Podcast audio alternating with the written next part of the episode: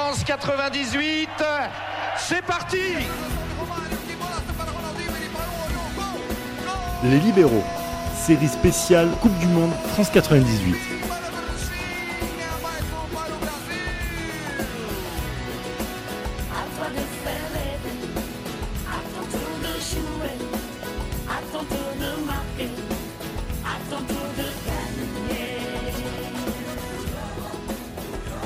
L'adage veut que les compétitions internationales commencent réellement à partir des quarts de finale. Et si le spectacle jusqu'alors a brillé par sa qualité, quelle surprise nous réservent donc les matchs qui arrivent? Avec Gilles Christ et Raphaël, nous allons revenir sur chacun de ces matchs qui tous furent incroyables et d'un niveau exceptionnel. Et pour revenir sur des rencontres exceptionnelles, il nous fallait un invité exceptionnel, et c'est Max de la chaîne YouTube Un Max de football qui nous accompagne. Max, merci beaucoup de nous accompagner pour cette série euh, d'épisodes spéciales qui célèbre les 25 ans de la Coupe du Monde 1998. En juillet 1998, à la fin de ces quarts de finale, comment tu suis la Coupe du Monde depuis qu'elle a commencé? Salut à tous, bah, merci euh, de, m'avoir invité, c'est un honneur d'être parmi vous. Comment je la suis? Euh, eh ben, Je suis un tout petit garçon à l'époque, mais c'est vrai que bah, cette Coupe du Monde, franchement, c'est un, un, fleurilège de buts. Il y a eu que 2 à 0-0, il me semble, jusqu'ici. Et d'ailleurs, les 2 à 0 0 qu'il y a eu, c'était euh, le Paraguay qui était impliqué. Donc, euh, vraiment une équipe très défensive. Mais à part ça, ça a un Et les pays, Pays-Bas, Belgique Et Pays-Bas, Belgique, ouais. Et Pays-Bas, Belgique, ok. Donc, il y, en a eu, euh, il y en a eu un troisième, il me semble. Ok, donc, ouais, c'est effectivement une Coupe du Monde avec un grand spectacle. on a vraiment les joueurs de notre enfance qui sont, qui sont tous là, qui sont tous au rendez-vous. Euh, alors, on a Zizou qui a pris son carton rouge contre l'Arabie Saoudite, effectivement, mais sinon, on a un, très grand Vieri euh, pour l'Italie. Et on a, on a le Nigeria euh, en qui on espérait énormément, mais le Danemark a été excellent, vraiment en huitième de finale. Donc, on a des surprises, mais en même temps, on voit que dans l'affiche de ces quarts de finale, bah, c'est voilà, c'est vraiment les meilleures équipes de ce mondial qui sont toutes présentes. Et on s'attend à quelque chose d'incroyable. Et c'est quoi ton rapport personnellement avec le football à ce moment-là? C'est quelque chose que tu découvres, que tu aimais déjà? Oui. Tu retrouves des gens que tu aimes? Euh, c'est vraiment nouveau pour moi parce que euh, le premier, le tout premier match de l'équipe de France que j'ai vu, c'était France-Paraguay. Euh, donc autant dire que je suis né dans le stress d'entrée, vraiment vraiment d'entrée. Et ouais, j'avais ma mère qui, qui, regardait à côté et qui était vraiment vraiment stressée et qui s'est dit faut surtout, surtout pas qu'on arrive au tir au but parce que le gardien d'en face, qui s'appelle euh, José Luis Chilavert, était vraiment euh, la le, le, joueur qu'il fallait absolument, euh, enfin vraiment le gardien contre lequel il fallait pas faire de séance. Et on savait qu'on était en infériorité par rapport à ça au, fur et à mesure que le temps passait. Donc bah, c'est tout nouveau pour moi. Et mais je suis conscient que c'est la Coupe du Monde, que c'est en France et que la France est engagée, ça c'est ça c'est clair. Et à partir, euh, à partir des huitièmes de finale et donc des quarts de finale euh, contre l'Italie, euh, là, je, là, je suis vraiment à fond tous les matchs de la France et, et je me souviens avoir vu, alors pas tous les quarts de finale, mais j'ai vu le match de l'Italie et le match du Brésil contre Danemark en direct. Et, et ouais, c'était magique. C'était tellement magique, on va s'y replonger tout de suite. Hein. On, sort de ces quarts de finale, on est encore ébloui par ce qui vient d'arriver. Euh, Raphaël, je remarque franchement sur la ligne de départ de ces quarts de finale qu'il n'y a pas euh, d'affiche faible. C'est vraiment une Coupe du Monde euh, de très haut niveau. Alors oui, tu le dis bien, il n'y a pas d'affiche faible à proprement parler, même si, et Max l'a bien notifié, que voilà, le Danemark est un peu l'invité surprise de ces quarts de finale. On attendait quand même euh, le Nigeria, surtout à la Beaujoire, un petit Brésil-Nigeria aurait été vraiment un, vraiment un choc de, style et, surtout un football spectacle des deux côtés. C'est peut-être le regret que j'ai de ces quarts de finale. Parce que d'un côté, il y a quand même le Brésil qui est le mastodonte, le favori numéro un de cette compétition, et Danemark un peu l'outsider. Donc peut-être que cette affiche-là, on va dire, alors peut-être pas déséquilibrée, mais il y a une petite différence. Mais ce qui est intéressant, c'est que les trois autres affiches, c'est vraiment des affiches intéressantes. Euh, France-Italie, bah, on y reviendra, mais c'est vraiment euh, les deux équipes peut-être dans ce mondial qui se connaissent le plus, de par euh, le calcio et les 7-8 Français qui évoluaient dans ce championnat. Allemagne-Croatie, avec à la fois une nouvelle équipe toute fraîche de, Croatie bah, qui participe à sa première Coupe du Monde, qui, affronte une Allemagne vieillissante. Puis bah, le Pays-Bas-Argentine, franchement, rien que ces deux noms dans, dans l'échiquier du football mondial, c'est quelque chose avec, euh, euh, justement des, talents des deux côtés. Enfin, vraiment, c'était des chocs de style et à la fois des, voilà, des, découvertes. Et en plus du niveau qu'ils avaient montré jusqu'à présent, on était vraiment. Enfin, moi perso, je me rappelle, j'étais tout petit et, et c'est à partir de là où je me suis dit, bah, les gros matchs commencent et il va y avoir du spectacle des équipes d'Amérique du Sud, enfin plutôt l'Argentine et le Brésil, les pays de l'Europe, de l'Ouest plus particulièrement, pas de grosses surprises parmi les équipes en lice malheureusement, ou à contrario Gilles Christ évidemment. Ben, disons que l'ordre établi du, du, football mondial est toujours en place, en tout cas sur ce mondial 98. Des nations européennes de premier plan, l'Italie, l'Allemagne sont, sont présentes euh, j'allais dire le classique Brésil, qui redevient classique hein, sur, sur la scène internationale et de, nouveau présent. La France, le pays organisateur, est présent. Les Pays-Bas, euh, qui étaient présents il y a quatre ans, en, en 94, euh, sont, sont présents. Et c'est vrai que s'il y a si ce, voilà, ce duo euh, Croatie-Danemark, un duo d'outsider, mais d'outsider, comme on l'a vu dans les différents épisodes avant le, le mondial et pendant aussi cette Coupe du Monde, des outsiders qui euh, ont. Qui suivent une progression logique mais une progression logique plus pour la Croatie que par, le, par rapport au Danemark, hein, puisque c'est vrai qu'on a vu euh, ce Danemark être performant au début des années 90 et après disparaître un petit peu. Et là, ce retour-là avec un effectif euh, au, complet avec euh, Michael Laudrup qui, euh, ben, qui joue sa dernière compétition et qui joue ses derniers matchs hein, sur, sur cette Coupe du Monde. C'est on a, on a cette équipe, on a ces équipes-là qui sont présentes et qui jouent, on va dire, leur rôle à fond et dans, dans, le, dans lequel ils vont essayer de, jouer crânement leur chance euh, pour pouvoir passer le, le tour suivant. Et c'est vrai que quand on regarde les affiches, il y a un rapport de force qui est évident, hein, justement, donc entre, dans, chacun de ces chocs-là. Peut-être que le Brésil-Danemark semble déséquilibré, mais quand on voit comment les Danois commencent fort les rencontres, euh, notamment contre le Nigeria, on peut se dire, allez, euh, il, peut, il peut se passer quelque chose dans tous les matchs et euh, on peut imaginer des demi-finales avec plusieurs combinaisons différentes sans s'attendre à ce qu'un favori sorte du lot. On va commencer hein, par le premier match qui a eu lieu de ces quarts de finale, c'est le France-Italie. Je rebondis sur ce que tu, je rebondis sur ce que tu as dit euh, Max tout à l'heure en disant que euh, cette euh, cette prolongation contre le Paraguay a été éprouvante de stress pour les Français. Oh oui. Est-ce que tu sens qu'on aborde ce quart de finale en étant soulagé, ce qui est plutôt positif? Bien sûr, parce que honnêtement, contre le Paraguay, on a vu la sortie. Hein. On s'est dit, purée, on fait un super premier tour et on, est, passe tout près de sortir comme ça. Heureusement, euh, bah, Laurent Blanc nous sauve à la 114e, si je me trompe pas. Euh, donc évidemment que euh, on passe un cap et on se dit que même contre des équipes très regroupées derrière, on, arrive à passer. Alors c'est très dur, mais voilà, on a, on a cette opportunité là.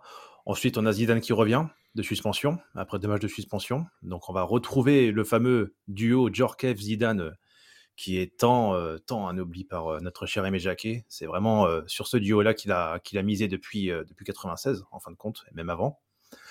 Donc, alors après, l'adversaire, l'Italie, bon, on, connaît l'Italie, alors c'est pas l'équipe la plus impressionnante, mais on sait que c'est dans ce genre de match qu'ils sont vraiment, vraiment capables bah, de passer et de faire forte impression. Donc, on espère évidemment que la France puisse se hisser au niveau de l'Italie, qu'il soit pas ridicule, donc, euh, donc ouais, on, est, on est conscient que, euh, que dans ce match-là, la France a, une vraie carte à jouer, mais en même temps, on sait aussi que le rêve peut s'arrêter dès ce quart de finale, parce que l'Italie, euh, on voit quand même la défense, Maldini, Cannavaro, Costa Curta, Bergomi sur, sur la feuille de match. C'est très, très, très costaud quand tu dis que tu as galéré contre Chilavert et la défense paraguayenne et que tu lis la défense que tu viens de citer, euh, eh ouais, c'est franchement c'est c'est une démarche un peu euh, ouais, ça va être on est, soulagé. C'est encore le niveau au-dessus. C'est hein, le niveau au-dessus quoi. Ouais. Et ouais, bah, les matchs sont de plus en plus compliqués au fur et à mesure qu'on avance dans cette Coupe du Monde, donc euh, il faut compter sur notre public. France-Italie, Gilles Christ, c'est un match, on sent qu'il est avant tout générationnel. le football que l'on voit depuis, allez, je vais dire 4 ans, c'est ce match qui le résume parfaitement. Ah, clairement, c'est euh, vrai que on a eu l'occasion euh, de pouvoir revenir sur ce match-là. Et moi, c'est ce que j'avais vu avant le, début de, cette Coupe du Monde. Euh, la perspective de ce match-là, de ce choc-là, qui était parfaitement envisageable hein, si le tirage au sort, enfin aussi par rapport au tableau et par rapport à tout ce qui pouvait se passer autour de, de cette partie de tableau, que ce quart de finale puisse avoir lieu et que ce quart de finale soit un moment de vérité, pour que ce soit pour notre football, le football français qui va connaître, on va dire, le moment décisif, notamment pour, pour Jacquet, et aussi par rapport à des Italiens qui, d'une certaine manière, nous ont quasiment tout appris. Je parle notamment pour nos, la plupart de nos internationaux français, de nos cadres qui ont appris à jouer dans le calcio, qui ont appris à gagner dans le calcio et qui ont appris justement cette exigence du très haut niveau qui est nécessaire pour pouvoir gagner et aller loin dans ce, dans ce type de compétition internationale. Et quand tu joues contre une équipe d'Italie que franchement sur euh, l'impression globale qu'elle me donne sur ce jusqu'ici, ben elle est pas elle est pas impressionnante comme le disait Max tout à l'heure, mais je ne la trouve pas bonne dans son animation de jeu, notamment offensivement parlant. Et c'est ça qui me qui me fait dire que quand on voit que comment ça s'appelle Cesare Maldini ne veut pas être dans cette animation de jeu avec Baggio et Del Piero, tu te poses la question de est-ce que la France, même si on affronte une, défense qui est solide, même si elle est quand même... Il y, y a Nesta qui n'est pas là puisqu'il s'est blessé contre l'Autriche. Euh, et c'est Bergomi qui le remplace au pied levé. Donc voilà, c'est dire aussi la qualité du remplacement. Ces Italiens, est-ce qu'on les craint pas un petit peu trop par rapport à ce qu'ils sont? C'est comme ça que je me positionne dans ce France-Italie, parce que je me dis que si les Français jouent comme ils ont l'habitude de jouer, notamment dans le, dans le calcio, et qu'ils n'ont pas d'appréhension et de stress vis-à-vis de ces Italiens, eh ben, ils sont en mesure de pouvoir les bousculer. Et j'ai hâte de voir comment les choses vont se décanter dans cette rencontre. Et euh, justement, quand on regarde la rencontre, c'est euh, cet état d'esprit-là que les Français ont eu sur la première période. Premier gros défi pour Jacquet, Max le disait, c'est le retour de Zinedine Zidane. Bon, c'est pas forcément un défi, c'est pas forcément un défi, mais Raphaël, qu'est-ce que ça change euh, concrètement pour euh, Jacquet dans la manière d'appréhender cette rencontre et comment il va l'entamer? Bah, déjà, il va pouvoir aussi compter euh, sur Guy Varchel en pointe. Euh, on n'a pas eu trop l'occasion de voir euh, le trio, parce qu'on parle d'un duo, mais on parle aussi d'un trio. faut pas oublier que Guy Varch, euh, sur ses, dernières saisons avec la JOCR en D1, c'est quelque chose, notamment en Coupe d'Europe. Là, il a l'occasion justement de, se montrer contre une grande nation du football. Et pour venir sur Zidane, ça reste. Disons qu'on en parlait en off. Zidane a quand même des choses à prouver, même si son Euro 96 est intéressant.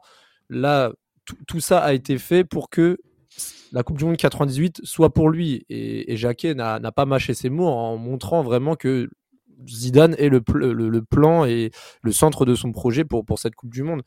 Il euh, faut aussi rappeler que euh, va aussi renforcer l'entrejeu, ce qui va peut-être permettre euh, bah, à Zidane d'avoir peut-être plus d'espace et moins de tâches défensives et moins de repli justement pour potentiellement créer et euh, essayer de s'en sortir sur les, petits espaces euh, que lui laisseront les, Italiens parce qu'ils le connaissent très bien. Hein.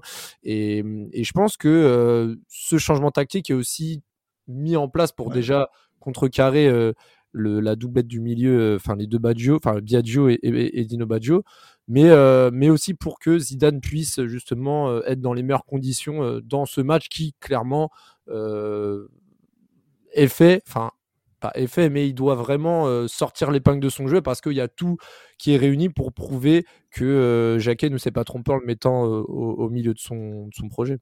En plus, Justement, Jacquet a vraiment blindé son milieu de terrain pour ça. Hein. Justement, oui, il a blindé comme il a fait à l'Euro 96. quand on regarde le match contre les Pays-Bas et le match contre la République tchèque, trois récupérateurs, c'est la disposition dans laquelle l'équipe de France joue. Simplement, la différence là sur ce match-là, euh, contre l'Italie, euh, la disposition tactique euh, qu'il y a eu contre la République tchèque, Deschamps n'était pas présent. Donc là, on a Didier Deschamps, on a notre capitaine qui est là, on a un joueur qui connaît très bien ses adversaires et qui connaît un petit peu tous ses, usages, ses astuces qu'il peut y avoir, que, les Italiens peuvent avoir pour jouer leur jeu qui est présent. Donc c'est-à-dire que là, on est vraiment dans une dans cette situation, on se renforce quand on remet cette, cette tactique-là. Et c'est ce choix, et on en a parlé, Reda, hein, euh, de cette équipe de France qui manque, on va dire, de, de, de, consistance chez les, au niveau des ailes, parce qu'on a vu les matchs de Diomède sur les, les, trois derniers matchs qu'il a commencé, donc c'est-à-dire contre le Danemark, contre le Paraguay et aussi contre l'Arabie Saoudite. Voilà, on n'a pas vu quelque chose d'assez probant. Donc là, on veut mettre des, Henri et Diomède sur le côté. On met, on met Carambeu, on met, on met Petit avec, avec Deschamps. Et euh, voilà, on essaie de donner de la créativité, le maximum de créativité à Zinedine Zidane parce que c'est vrai que ça va se faire au détriment de Yuri Djorkaeff. Donc voilà, j'ai hâte de voir ce, comment le match euh, se, va se décanter à ce niveau-là. Juste avant de commencer le match, dernière disposition tactique, mais du côté italien cette fois-ci. Euh, tu l'as un peu mentionné, Gilles Chris, les Italiens regrettent de ne pas pouvoir voir l'association Del Piero Baggio jouer ensemble. Mais Max, tu avais commencé ton intervention dans cet épisode en mentionnant Vieri, c'est qu'aucune association ne mérite d'être mise en avant, en priorité, face à Vieri qui fait pour l'instant une excellente Coupe du Monde.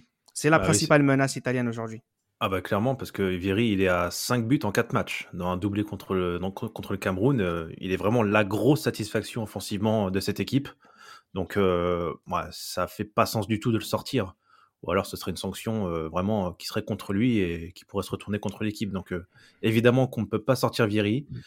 après Baggio, bon, on sent qu'il est un petit peu en perte de vitesse.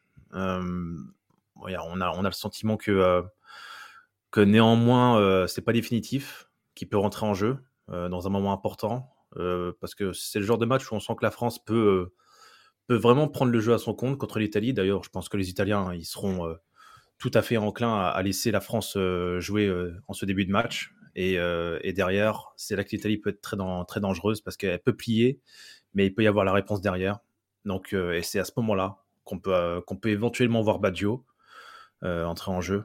donc, donc ouais, ça va être extrêmement, extrêmement compliqué. Ça va être tactiquement très intéressant cette rencontre. Euh, parce que effectivement, comme vous l'avez dit, euh, euh, Jacquet a vraiment peuplé son milieu de terrain avec, avec les trois devant la défense, Petit, Deschamps et Carambeu.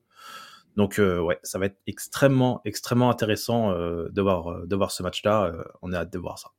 Les, Italiens qui rêvaient vraiment de voir l'association Del Piero Baggio et même Cesare Maldini euh, le, le, disait, euh, il recevait beaucoup de critiques, il y avait beaucoup de supporters, même je crois à la fin du Italie-Norvège au Vélodrome, il, il a été sifflé. Il a été sifflé. Le match a été sifflé. Ouais, le match, mais il a aussi il a reçu aussi des critiques de la part de ce choix-là. Et il dira plus tard que s'il devait refaire ce mondial, il le jouerait exactement de la même façon avec la, même association devant. Donc euh, c'est vrai qu'il sort de quelques Ouais. C'est pas pour rien qu'on l'appelle le têtu, hein, Cesare Maldini. Ouais, bien euh, sûr. Mais après, après, on peut le comprendre aussi. Baggio, il sort pas, enfin, il sortait une belle saison avec Bologne, mais c'est vrai que ses saisons précédentes ont été un peu entachées. Il n'a pas non plus été euh, un, un, exemple de, de régularité. Donc euh, ça peut se comprendre. Tu as Del Piero qui sort des, une saison exceptionnelle avec la Juve et Vieri qui est dans sa forme, dans sa forme de, de sa vie messieurs, justement, par rapport à cet aspect-là, c'est Del Piero qui doit être euh, plus euh, critiqué à ce niveau-là, parce que depuis le début du mondial, on a vu quoi Del Piero? On a ah, vu des choses de la part de, de Baggio, euh, que ce soit sur le match contre le Chili, que ce soit aussi sur le match contre l'Autriche. Par contre, Del Piero, il est un peu en dedans, même contre les Norvégiens. voilà, sur les 90 minutes, il fait partie de cette de, de l'ambiance de, de la rencontre. Moi, je me posais la question soit on associe Baggio et, Del Piero, soit on tente Baggio dès le début de la rencontre. Mais effectivement, il y a la conviction que Del Piero, c'est le meilleur joueur italien sur cette, sur cette période-là et que c'est difficile de le sortir. Qu'est-ce que t'en penses, Reda? Qu'est-ce que t'en penses, Reda? Non, mais j'en pense. Non, mais c'est tout à fait vrai. Après, la question, c'est de savoir si est-ce que euh, les grands joueurs comme ceux-là, est-ce qu'on n'attend pas forcément à un moment donné qu'ils se révèlent? Et c'est peut-être pour ça qu'on y a toujours cru du côté euh, pour pour Del Piro. Baggio, il a été aussi dans les années d'esprit. Euh, euh, il aurait voulu jouer un peu plus titulaire à, chaque fois, mais c'est Vieri. Vieri, c'est quand même le meilleur buteur espagnol de la saison. c'est quelqu'un qui est, c'est un bombeur. Il a forcément tout de suite confirmé sur ce début de compétition. C'est inimaginable de faire autrement. Et effectivement, ce qui, il y a déjà eu ce choix à la Juventus entre Del Piero et Baggio. Et on avait déjà choisi Del Piero. Et c'est quelque part une ambiance euh, globale dans le pays, en Italie, à ce moment-là. C'est que c'est Del Piero qui doit prendre le relais de Baggio et ça doit se faire de cette manière-là. Euh, c'est comme ça que ça s'est fait.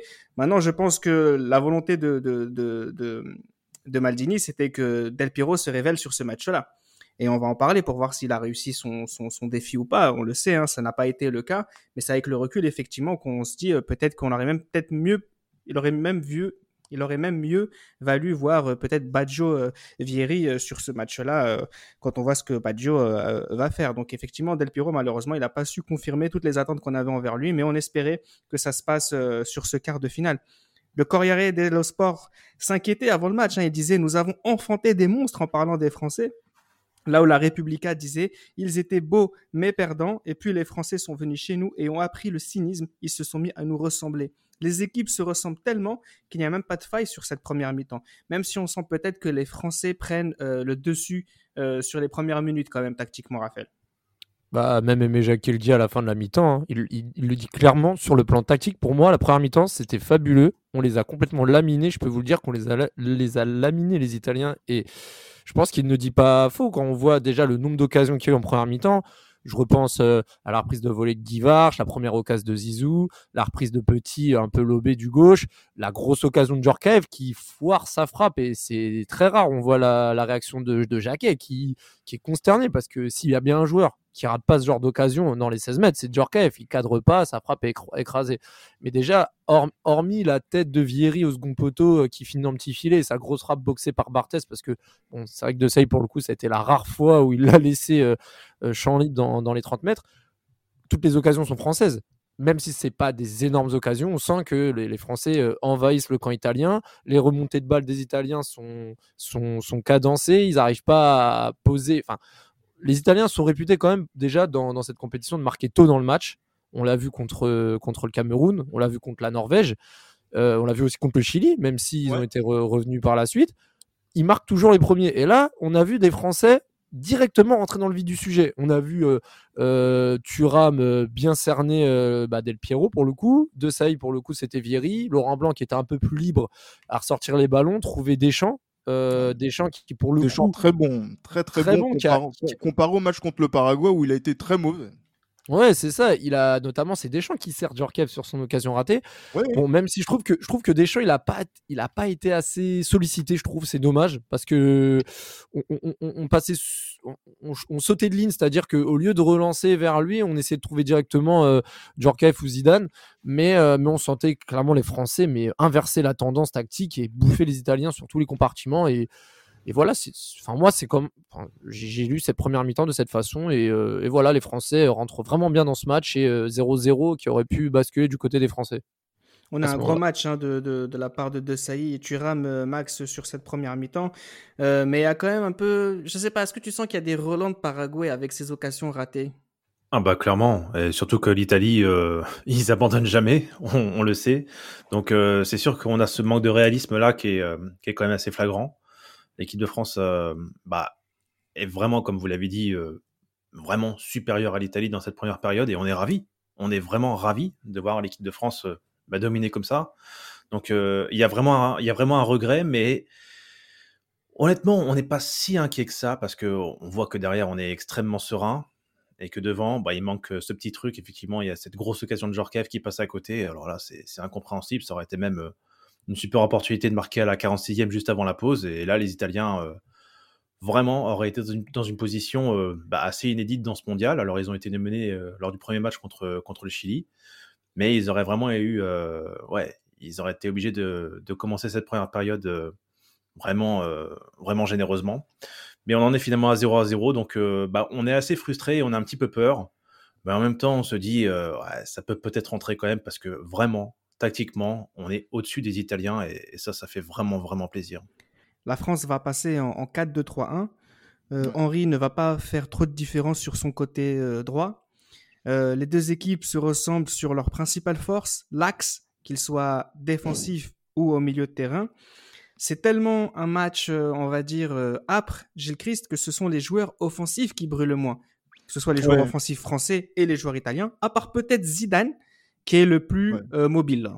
Le plus mobile, qui arrive justement donc à servir euh, en, première intention euh, ses coéquipiers, quels qu'ils soient, que ce soit Djorkaeff, que ce soit Guivarch, que ce soit aussi Petit, il y a des combinaisons avec Lizarazu, avec même il y a même aussi une connexion avec avec Deschamps. C'est plutôt intéressant de voir que Zinedine Zidane est mobile en jambes et qu'il a à cœur quand même de se rattraper de sa de son erreur contre l'Arabie Saoudite qui lui a valu deux matchs de suspension et dans cette rencontre-là, on voit qu'il est vraiment très en mouvement, et il est à la hauteur, moi, de, la rencontre et de, de, son statut.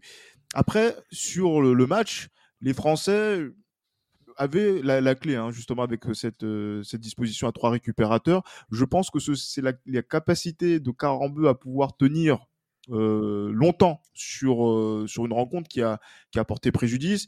Et aussi le fait de pouvoir faire entrer Henri pour affronter Maldini sur le côté sur le côté droit et donc le côté gauche italien, ça n'a pas forcément été la, chose qui a été la plus pertinente. Mais surtout, pour moi, le basculement de la rencontre, c'est parce que c'est étant donné la fébrilité de Djorkaeff sur cette rencontre. On en a, c'est vrai que à jouer contre Pagliuca, son coéquipier de l'Inter, peut-être que ça a joué un petit peu, et aussi sur par rapport à Guy qui aurait pu être expulsé parce que c'est vrai que le coup de coude même si on dit qu'il est volontaire pas le volontaire ben du coup ça ah, il est méchant hein. ah, il est très très méchant waouh ah, oui, oui. c'est on s'en sort bien là hein. on s'en sort plutôt pas mal il aurait pu avoir plus que voilà qu'une sanction administrative simple euh, on fait, on fait sortir Guy pour faire entrer Trezeguet et Trezeguet ne fait pas de différence euh, dans les duels. Euh, face euh, à la défense italienne. Et là, on rentre dans un rapport de force où les Italiens reviennent progressivement de par les changements. Euh, Dino Baggio, qui était moins, moins en vue sur, sur, cette, sur cette rencontre, Bessor et on, fait rentrer Dimitri Albertini. Et les Italiens vont commencer à insister sur un côté, notamment quand Roberto Baggio, qui fait, qui fait basculer la rencontre hein, du côté italien, donc dans un autre prisme, côté, côté droit italien, donc côté gauche français, puisqu'ils sentent que Lizarazu, ah, c'est un petit peu euh, fébrile entre Moriero, ouais. Dilivio qui est rentré, euh, Albertini et euh, Baggio. On va, se, on, va, on va aller sur, dans, dans ce couloir-là, on va mettre un petit peu la pression, et au fur et à mesure de la rencontre, on sent que tout le monde se craint.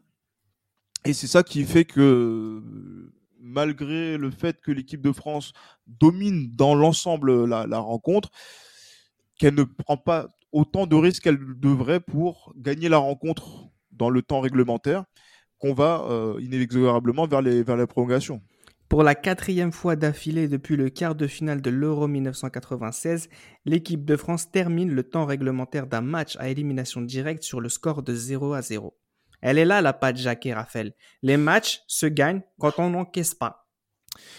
C'est ça. Le... Disons que ce match-là, était d'abord un premier gros test dans cette Coupe du Monde pour Jacquet, pour tester euh, ce qu'il a mis en place sur la, partie offensive, mais surtout défensive. S'il y a bien un match sur lequel il fallait être solide et euh, justement être endurant sur la perf et, et, la, et, la, et le côté rigoureux, c'est bien celui-ci. Je voulais revenir sur un point euh, qu'on a évoqué juste avant, la rentrée d'Henri. même s'il a commencé côté droit contre l'Afrique du Sud, je trouve ça quand même dommage de l'avoir pas fait rentrer côté gauche parce que c'est qu'il a montré côté gauche à l'AS Monaco. Euh, on sentait qu'il était largement plus clingant et justement pouvait amener plus de percussions à gauche. Ça, c'est un petit regret que j'aurais pu euh, mettre en avant. Et, euh, et, oui, et puis par rapport même avec, avec cette disposition-là, là, j'ai l'impression que quand on arrive dans les prolongations, les forces s'inversent. C'est-à-dire que première mi-temps, comme je l'avais dit, euh, la France domine. Deuxième mi-temps, ça a été un peu plus coulant. Il y a eu des. Voilà, ça se servait de plus en plus. Quand Baggio rentre, euh, on en parlait, enfin, vous en avez parlé dans un podcast précédent euh, consacré à ce match. C'est sûr que De Sailly, De Sailly et. alors, je crois que c'était De Sailly et. Et Thuram. Et Thuram qui se disent, ouais, ça sent le roussi. on sent que quelque chose peut se passer à ce moment-là et puis aussi, faut, on parlait de statistiques, mais l'Italie, à ce moment-là, n'a jamais perdu un quart de finale de Coupe du Monde de son histoire. C'est-à-dire qu'à chaque fois qu'elle est en quart de finale, il passe automatiquement en demi-finale. Donc l'expérience, le retournement de bascule par rapport à, à, qui domine le, le, temps fort italien, le temps faible, plus la rentrée de Baggio, c'est sûr que là, à ce moment-là, Jacquet maîtrise, mais on sait que les Français en prolongation, surtout qu'ils enchaînent un match de 113 minutes contre le, Paraguay, si je ne me trompe pas, 112. Je ne sais plus exactement le. Je ne me rappelle plus exactement, mais les, Français sont plus lessivés euh, physiquement que les Italiens qui ont un match un peu plus tranquille contre, un peu plus tranquille contre les, Norvégiens. Et puis euh, vient la prolongation, la continuité de cette deuxième mi-temps. Je sais pas si Reda, tu veux lancer quelqu'un d'autre pour l'action de Badjo, mais. Je t'en prie, je sens que tu es chaud. Mais, mais voilà, euh, ils ont profité de l'errance euh, et des espaces laissés par Lizarazu côté gauche. Bon, là, c'est pas que Lizarazu, mais notamment Albertini qui. une merveille de passe lobée. on parle de la finition quasi glaciale pour le coup de Badjo, mais l'ouverture incroyable d'Albertini, il faut en parler. Puis bah, Badjo a marqué un but, mais le but n'est pas rentré, comme certains le disent. Euh, on se demande encore comment le, ballon n'est pas rentré.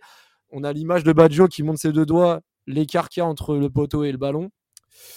Là, c'est plus qu'un frisson qui a parcouru le Stade de France. C'est vrai qu'à ce moment-là, on se dit, euh, waouh, c'est très compliqué. Et limite, euh, en arriver au pénalty, ce serait un moindre mal parce que l'Italie était capable de mettre ce fameux but en or. Et je pense que les hommes des Méjaquets le penser aussi parce que là, cette action-là, c'était, c'était compliqué, même si on se dit qu'après cette action-là, tu ne peux pas perdre.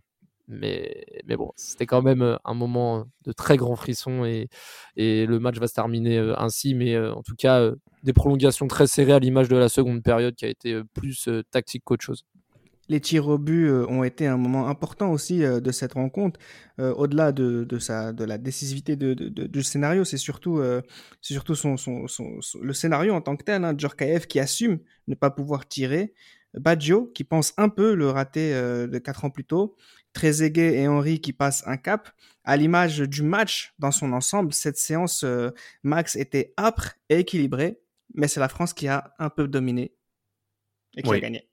Oui, on a eu quand même très très peur hein, lorsque Lisa a raté son penalty, mais tout de suite derrière la réponse de Barthez et, cet arrêt euh, sur sa droite contre Albertini, voilà, vraiment c'était un arrêt très très très important. Et puis euh, c'est vrai que les jeunes ont tiré, hein, Trezeguet et Henry. Alors euh, Djorkaeff a assumé de ne pas pouvoir tirer. Il y a eu deux saillies aussi, il me semble, hein, si je me trompe pas, qui, ne voulaient vraiment pas tirer. Donc euh, ils étaient prévus 6 et 7 Deschamps et De Sailly se battaient pour ne pas y aller en fait. ouais, ouais, ouais. Deschamps et De Sailly se, se battaient pour pas y aller. C'était vraiment les jeunes qui devaient bah, prendre la responsabilité entre guillemets des, anciens, parce que les jeunes étaient un petit peu nouveaux dans, dans, dans ce genre d'exercice. Hein séance de tir au but en quart de finale de Coupe du Monde, euh, tu sais pas forcément euh, de vraiment, tu réalises pas vraiment ce que c'est. Euh, le prestige de, ce que ça peut être, la responsabilité, la lourdeur sur les épaules que tu peux ressentir, comme De Sailly et, Deschamps pouvaient, pouvaient le ressentir. Donc, bah, Titi, et, Titi et David ont été et, ils ont réussi. Donc, ça a été, ça a été top. Et puis Laurent Blanc, évidemment. Laurent Blanc qui, qui marquait énormément de buts au début de sa carrière, nous l'a transformé. Et, et là, soudain, on a cette transversale sur Di Biagio et Fabien qui savait même pas qu'on avait gagné. il, voit Thierry Henry qui, court vers lui et il, lui demande mais c'est fini? Et Titi lui bah oui c'est fini Fabien et, Thierry Henry dira après mais ça c'est typique Fabien. Il savait même pas que c'était fini. Tellement il était euh, il fonctionnait au feeling. Donc c'est incroyable, c'est incroyable. Surtout après avoir vu cette occasion de Baggio, on s'est dit il y a un ange qui est passé quand même. Hein. Et finalement on, passe et c'est incroyable.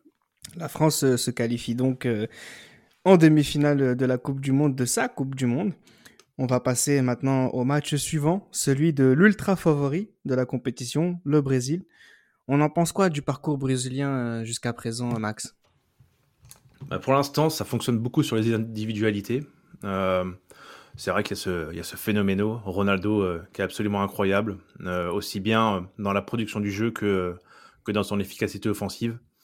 Alors le Brésil a commencé un petit peu doucement euh, son premier match contre, euh, l'Écosse euh, lors du match d'ouverture. mais bon, finalement, ils ont commencé à, bien accélérer contre le Maroc. alors c'est vrai qu'on a ces, trois joueurs, Ronaldo, Rivaldo, Bebeto, qui sont intéressants. Mais on a quand même une vraie fébrilité défensive qu'on a pu voir notamment lors du dernier match de poule contre la Norvège. Euh, et contre, et contre le Danemark, bah, il y a gros danger parce que le Danemark a fait quand même forte impression contre le Nigeria euh, en huitième de finale. Cette victoire 4-1. Alors il y avait 4-0, euh, le Nigeria a réduit par Babangida juste après le quatrième but danois. Donc bah, c'est vrai que c'est vrai que ce Danemark-là peut vraiment, vraiment être la surprise de ce mondial. Et il va falloir que le Brésil soit, soit très prudent parce que il y a vraiment, vraiment danger pour eux. Et c'est ce qui va se passer finalement contre cette très belle équipe danoise. Le Brésil est cueilli à froid. Encore une fois, dans cette compétition, euh, le Brésil brille par sa fragilité défensive et son manque de concentration, Gilles Christ.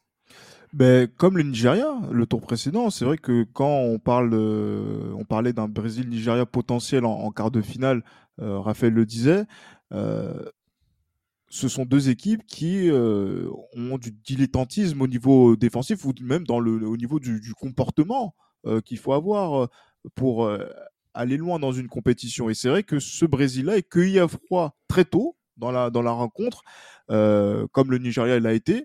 Et on se pose la question de est-ce que les Brésiliens vont pouvoir réagir? Et c'est vrai que quand on regarde cette rencontre de, de plus près, on voit aussi que ça a amené différentes choses.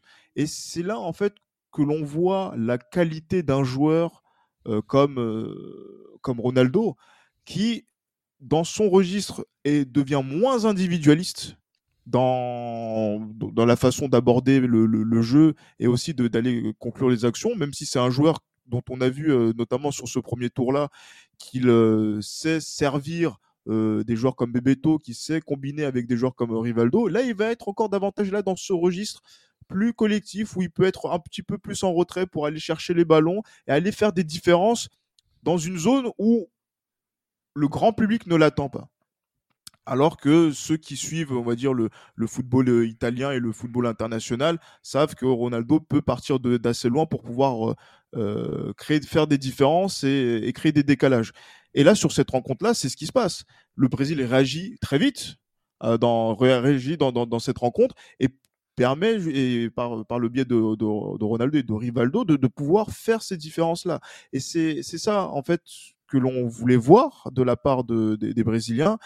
Surtout que on voit que par rapport à ce qui s'est passé par rapport au premier tour et le match aussi contre le Chili, euh, qu'on installe un joueur comme Leonardo davantage dans, dans, dans son titulaire où il est revenu en grâce puisqu'il était remplaçant au début de la compétition, euh, il y a quand même une sorte de non panique de la part des Brésiliens puisqu'ils connaissent leur qualité, ils connaissent la qualité de leurs joueurs devant pour faire des différences et ça n'a pas manqué. En fait, c'est ça, c'est le génie offensif qui fait tout le charme de, de, de cette équipe. C'est le génie offensif qui sauve toujours cette équipe brésilienne. C'est comme si tu avais 8 de moyenne en maths, mais 20 en français. Bah, ça te fait quand même 15 de moyenne. C'est ça, le Brésil, c'est 15 de moyenne en ayant des, vraiment des, des, des, des, limites assez dramatiques. On en parlera un peu plus tard de, de ces limites et de ce que ça peut euh, provoquer chez une équipe euh, si ultra favorite. Euh, mais oui, effectivement, j'ai Chris parler de, de, Ronaldo. Ronaldo qui fait deux passes décisives, qui joue en meneur de jeu, euh, qui euh, prend la balle au milieu de terrain et qui euh, chef d'orchestre, hein, qui est double passeur décisif euh, assez rapidement. Euh, finalement, c'est ça le Brésil, c'est qu'effectivement, on peut être cueilli à froid, mais il n'y a pas de panique parce que les génies de devant, il n'y a personne qui peut leur résister, Raphaël. C'est vrai. Euh, les, disons que les génies peuvent s'exprimer même quand, entre guillemets, le ton monte, parce que c'est ce qui s'est passé dès la première mi-temps. Euh, moi, j'ai quand même souvenir de ce match-là euh, de beaucoup d'erreurs et beaucoup d'agressivité. Je voyais euh, des tacles, je voyais euh, Thomas Elveg tacler Ronaldo, Roberto Carlos répondre à Lodrup. pareil, Elveg qui avait un énorme tac par derrière sur Roberto Carlos aussi sur le côté gauche. En fait, y il y avait même Colding aussi, un hein, Colding Aldair qui s'y prenait aussi. Il y avait beaucoup de beaucoup d'agressivité. Beaucoup de cartons. Mais, ouais beaucoup de cartons, mais, euh, mais aussi beaucoup d'erreurs, parce qu'au final, les deux, les deux buts brésiliens, hein, l'égalisation de Bebeto et le deuxième but de, enfin le, but de Rivaldo, c'est deux erreurs que Ronaldo a bien exploitées via sa vista et sa vision de jeu et sa qualité de passe. Et, euh, et en fait, bah et même l'égalisation euh, de Laudrup, hein. l'égalisation de Laudrup, c'est bah, le, le, retourné euh, qui restera dans les annales de Roberto Carlos, totalement catastrophique, totalement ah ouais. raté. C'est à ne pas montrer dans les écoles de foot, mais euh, on, on, retiendra que ce match et surtout, et même l'ouverture du score, hein, l'ouverture du score danoise euh, de Jorgensen, c'est une erreur de, de, concentration, un coup franc jeu rapidement, et, et voilà. Donc c'est un peu dommage parce que ce match a été. Il y a eu beaucoup de buts, mais c'est surtout dû à des erreurs un petit peu défensives, de naïveté, et il y a eu beaucoup de. un peu trop de un peu trop d'agressivité. De, mais forcément, ce qui en est ressorti, c'est le trio devant. Hein, c'est Rivaldo, Ronaldo, le, le, le, talent brésilien, et puis Bebeto, hein, même s'il était euh, en fin de parcours, hein, je crois 34 ans lors de cette Coupe du Monde, qui a été euh, très utile sur la finition, euh, notamment sur l'égalisation. J'ai vraiment bien aimé sa, sa finition quasi parfaite. il pouvait pas mieux la placer dans, dans le petit ah, filet de Schmeichel. Il, il blague pas.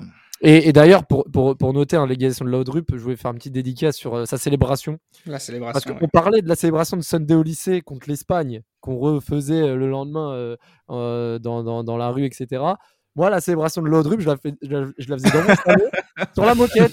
La petite glissade avec le coude sur le sol. Ah, je la trouvais incroyable. Et beaucoup l'ont reprise, hein, notamment Olivier Giroud par la suite. Enfin, J'ai vraiment bien aimé cette célébration et voilà, je voulais faire un petit clin d'œil. Non, il fallait en parler. Hein. Cette célébration fait partie de ces images que l'on va regarder de la Coupe du Monde 98 hein, jusqu'à présent. Euh, L'autre image, c'est évidemment le, la folie, euh, euh, la folie de, de, Ronaldo, qui est vraiment extraordinaire hein, quand il a la balle entre les pieds à, à 40 mètres du but. Malgré tout, même si on, on l'imagine tous comme euh, un, seulement un buteur, il est bien plus que cela. Comme se retourner complètement raté euh, de Roberto Carlos, qui lui aussi fait partie de ces images de la Coupe du Monde. Mais j'aimerais quand même qu'on s'appuie, on reste encore un peu sur ce geste-là. Je vais donner la parole à, Max. Euh, les limites défensives des Brésiliens, excusez-moi d'insister, c'est ce qui va permettre aux Danois de mener et ensuite de revenir au score. Donc finalement, c'est aussi quelque chose qui vient gêner le génie offensif brésilien, même si on le verra tout à l'heure que le génie offensif brésilien va permettre euh, à cette équipe de gagner avec le but de, Rivaldo, qui est très joli but aussi. Mais moi, ce qui m'intéresse quand même, c'est euh, autant ils sont merveilleux offensivement, il faut le répéter, et c'est la raison pour laquelle tous regardent cette Coupe du Monde. Euh, c'est effectivement le génie offensif euh, de ce Brésil, mais est-ce qu'on ne le voit pas un peu trop haut? Euh, Le Brésil n'est pas impérial sur cette Coupe du Monde. Tu l'as dit quand, on a commencé à en parler, Max. Il est un peu facile ce Brésil, peut-être un peu trop facile. Qu'est-ce que tu en penses?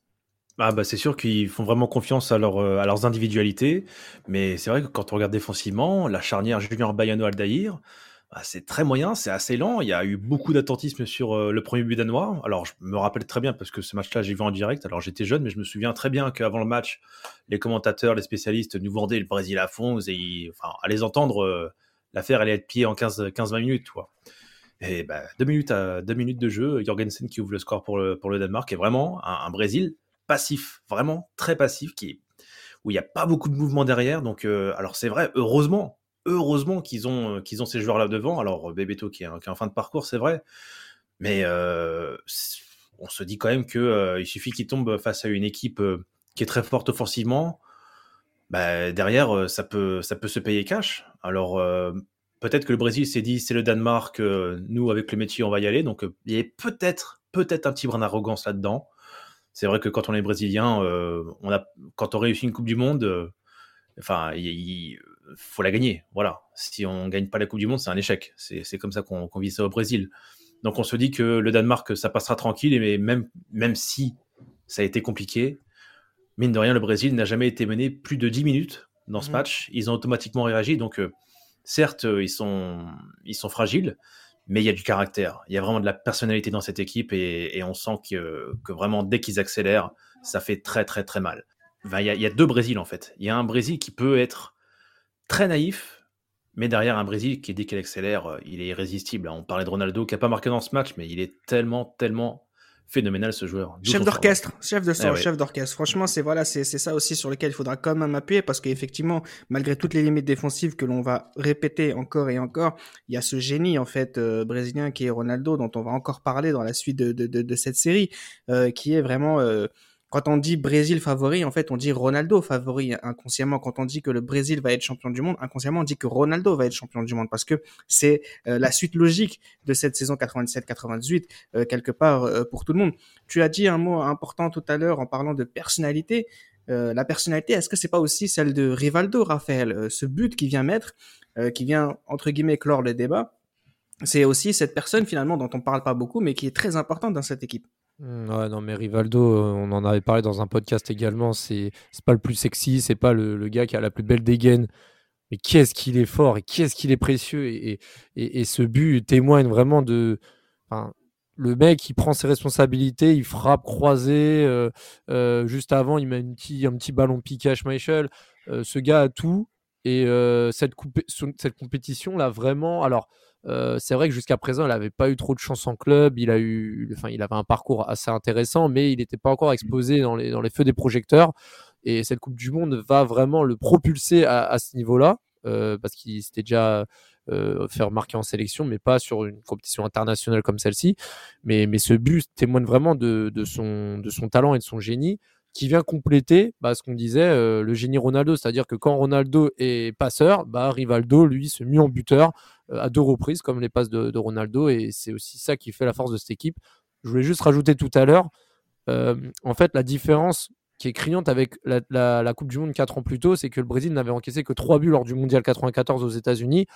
Euh, peut-être parce que aussi à ce moment-là, le Brésil était un peu décrié comme un Brésil un peu ennuyant. On sait qu'au Brésil, il y a cette culture de, football spectacle, un hein, Joga Bonito, qu'on a revu en 98 par l'intermédiaire de Rivaldo et Ronaldo en, grande partie, et aussi Denilson quand il rentre en jeu. Euh, bah forcément, ça laisse un petit peu euh, on va dire le côté un peu physique rigoureux à l'image de Dunga qui était encore présent en 98 mais moins présent qu'en 94 avec avec une équipe qui était moins moins spectaculaire mais plus clinique qu'en 98 sur la partie défensive. Le but de Rivaldo, c'est le 13e but brésilien depuis le début de la compétition, meilleure attaque du tournoi. Tu parlais du retour du Joga Bonito. J'écris c'est l'assurance d'une victoire en Coupe du Monde, parce que si on gagne en étant ennuyant, j'imagine qu'on va gagner en jouant très bien. Même si par le passé, on a vu que quand le Brésil jouait très bien, il ne gagnait pas forcément. Exactement. Et c'est vrai que sur la, tendance des dernières Coupes du Monde, c'est de voir quand même des équipes qui défensivement sont de plus en plus solides, euh, qui vont au bout et qui gagnent la compétition. Est-ce que ce Brésil-là, euh, qui euh, que l'on annonce ultra favori, va déjouer ce pronostic-là de euh, d'une défense solide, enfin peu peu solide et on va dire peu rigoureuse? On va dire, à ce niveau-là, c'est toute la question qui va se poser, notamment sur le, tour suivant. Parce que ce sera une autre paire de manches aussi également euh, face à, son, adversaire. Mais par exemple, cette équipe du Brésil, euh, voilà, je pense que voilà, Cafu, qui ne va pas jouer la demi-finale, c'est quelque chose de, de, important à, à voir. Ce, Brésil-là ne sera pas aussi flamboyant sur les ailes parce que c'est vrai que euh, ce sera qui? Ce sera qui? Zé Carlos qui va, qui va jouer à la place de, de Cafu euh, sur, le, sur la demi-finale? C'est pas la même chose. Et c'est vrai que quand tu te dis que Cafu, qui est un élément euh, latéral qui est assez, qui, enfin, qui plus qu'intéressant et qui fait une Coupe du Monde qui est assez, assez remarquable à ce niveau-là, n'est pas là. Tu regardes un petit peu comment la défense se comporte tu te poses la question. Et c'est vrai que même à ce niveau-là, je me dis que les tensions qu'il y a dans l'équipe brésilienne, par exemple, on voit que Dunga s'embrouille parfois avec euh, euh, certains. Est-ce que c'est avec euh, Bebeto? Est-ce que c'est avec, avec, avec voilà, d'autres, d'autres joueurs du, secteur offensif? Notamment sur la cohésion qu'il faut, faut avoir. On se dit que le Brésil, et tu l'as dit tout à l'heure, Eda, est un petit peu suffisant pour pouvoir être dans le dernier carré de la Coupe du Monde.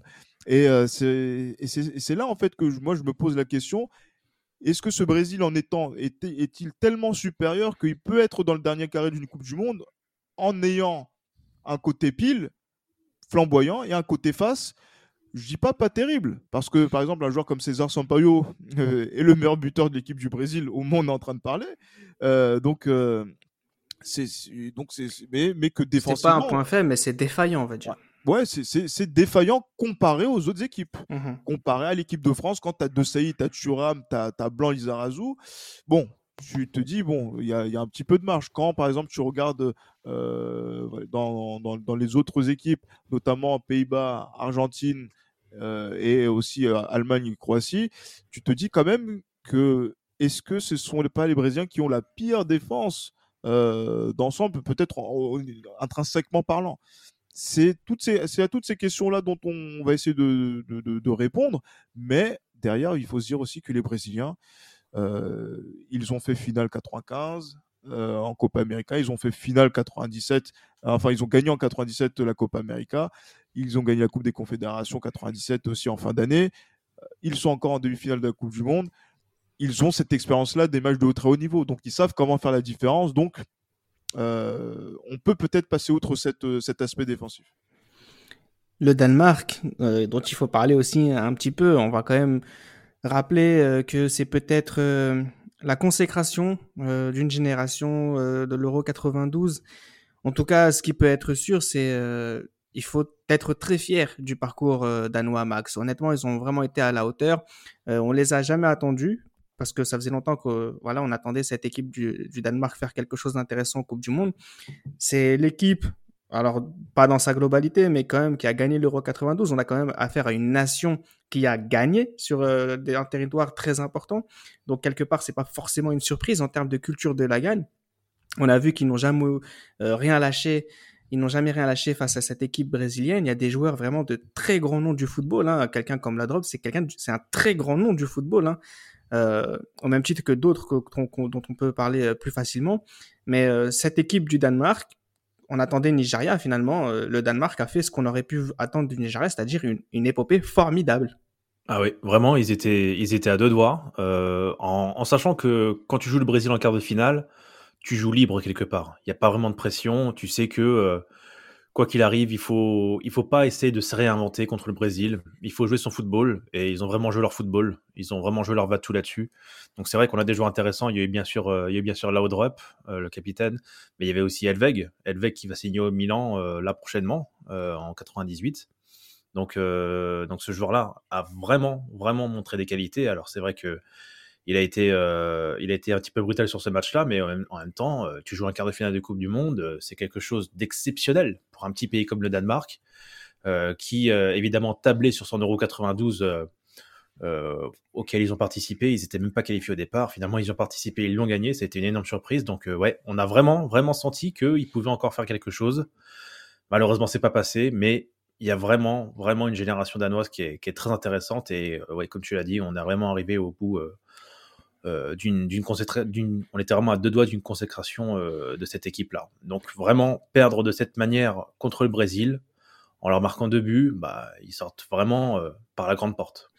Honnêtement, j'écris si, vu, le, vu le parcours de, de Brian Laudrup, hein, qui a été excellent, cette équipe a gagné sans Michael à l'Euro 92. Si Michael avait peut-être 4 ans de moins, non? Ouais, ouais, ben. j'allais dire, ouais. J'allais dire en plus. Surtout par rapport à ce match, hein, très précisément. Hein. Ah oui, clairement. Mais par exemple, là, si tu si tu t'enlèves 4 ans de mois à Michael Laudrup, on retourne en 1994. Euh, en 1994, on sait où il est, on sait ce qu'il fait.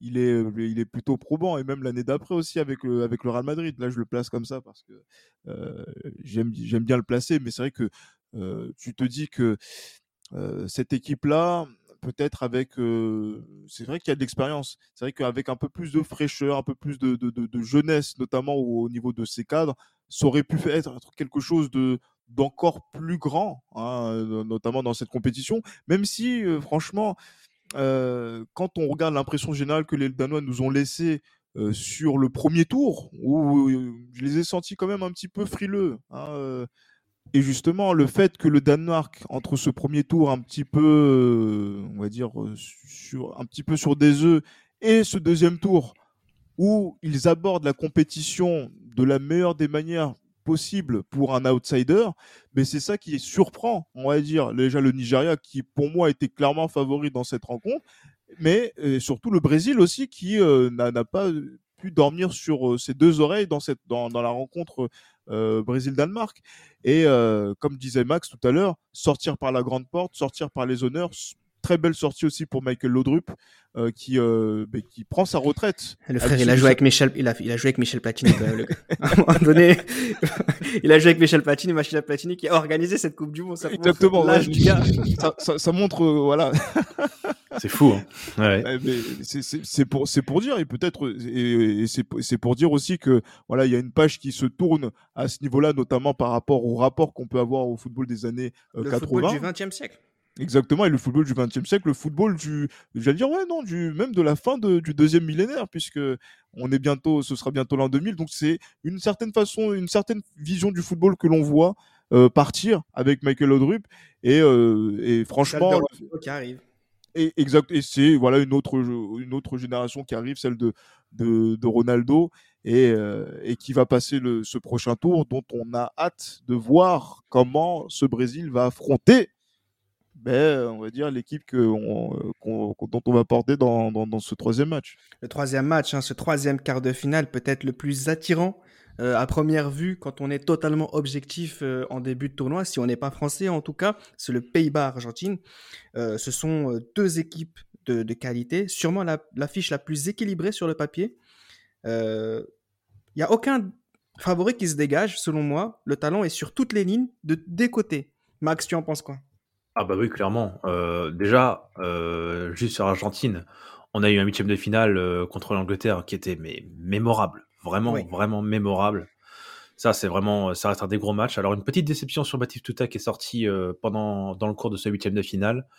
Mais vraiment, bah là, il est de retour titulaire pour cette rencontre, à côté de Lopez. Donc, ça va être vraiment, vraiment très intéressant de voir ça.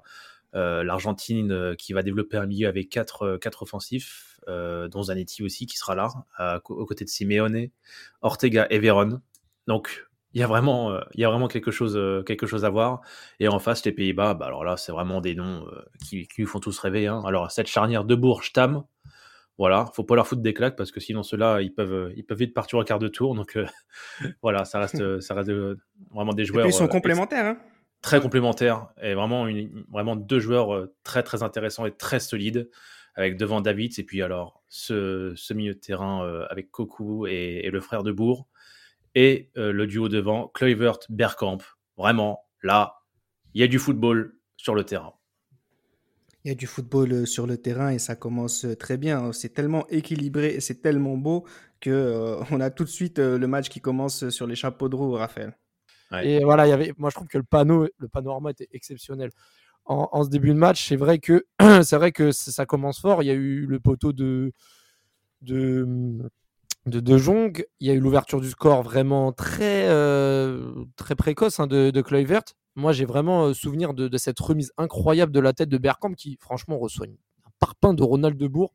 Euh, il a réussi à la remettre pile dans le bon timing à, à qui ouvre le score et qui marque son premier but de la Coupe du Monde, Kluivert. Je, je, le mentionne parce que Kluivert faisait partie des espoirs et des attaquants qu'on attendait lors de cette Coupe du Monde, malgré sa, saison un peu ratée à l'AC Milan. Mais euh, voilà, Kluivert attendait ce, match également pour se montrer, et c'est ce qu'il a fait sur, euh, ce, début de match. Directement, le pou Claudio Lopez qui égalise sur une merveille, encore une fois, de passe de, Juan Sebastian Veron. Hein, qui, moi, j'ai vraiment bien aimé cette égalisation, bah, déjà parce que je supportais l'Argentine déjà, mais surtout par rapport à, pour moi, au calme qu'a eu l'Argentin pour attendre l'ouverture de jambes de Van der Sar pour glisser le ballon sous ses jambes. J'ai trouvé ce but vraiment remarquable également. Et euh, moi, un attaquant, un avant-centre, un, vrai avant-centre, un vrai avant-centre et et d'ailleurs qui avait marre. Alors euh, c'est vrai qu'aussi euh, on attendait, j'avais pas le temps de le dire, mais on attendait aussi une victoire de l'Argentine pour voir un potentiel Brésil-Argentine, un, une petite revanche du, de, de, leur victoire au Maracana trois mois avant en match amical. Et cette égalisation euh, montre vraiment qu'on n'a pas eu tort d'attendre euh, du grand spectacle. C'est vrai que cette première mi-temps, on a assisté à une qualité technique très rare. Il y a eu très peu de... Moi, sur ce que j'ai revu en plus là récemment, très peu de, ballons perdus, peu de déchets. On voyait vraiment, euh, on, voyait vraiment bah, deux équipes répondre présent sur, ce compartiment-là. Et bon, à la mi-temps, il y a eu ce score de un but partout. Euh, c'est vrai que Diego Simeone était proche hein, de, de, marquer également ce deuxième but avant la pause. Mais en deuxième mi-temps, déjà, il faisait très chaud euh, lors de ce match. Et c'est pas rien parce que l'Argentine, on en avait parlé, sortait d'un match très âpre contre les Anglais au tour précédent. Et pendant un quart d'heure, donc entre la 45e et la, et la 60e minute, bah, les Argentins touchaient plus le ballon. Euh, c'est ce que Daniel Passarella disait. La, fatigue des prolongations contre l'Angleterre ajoutée à la tension de la séance des pénaux nous ont obligés à reculer devant des Néerlandais qui avaient bénéficié d'un jour de, repos supplémentaire.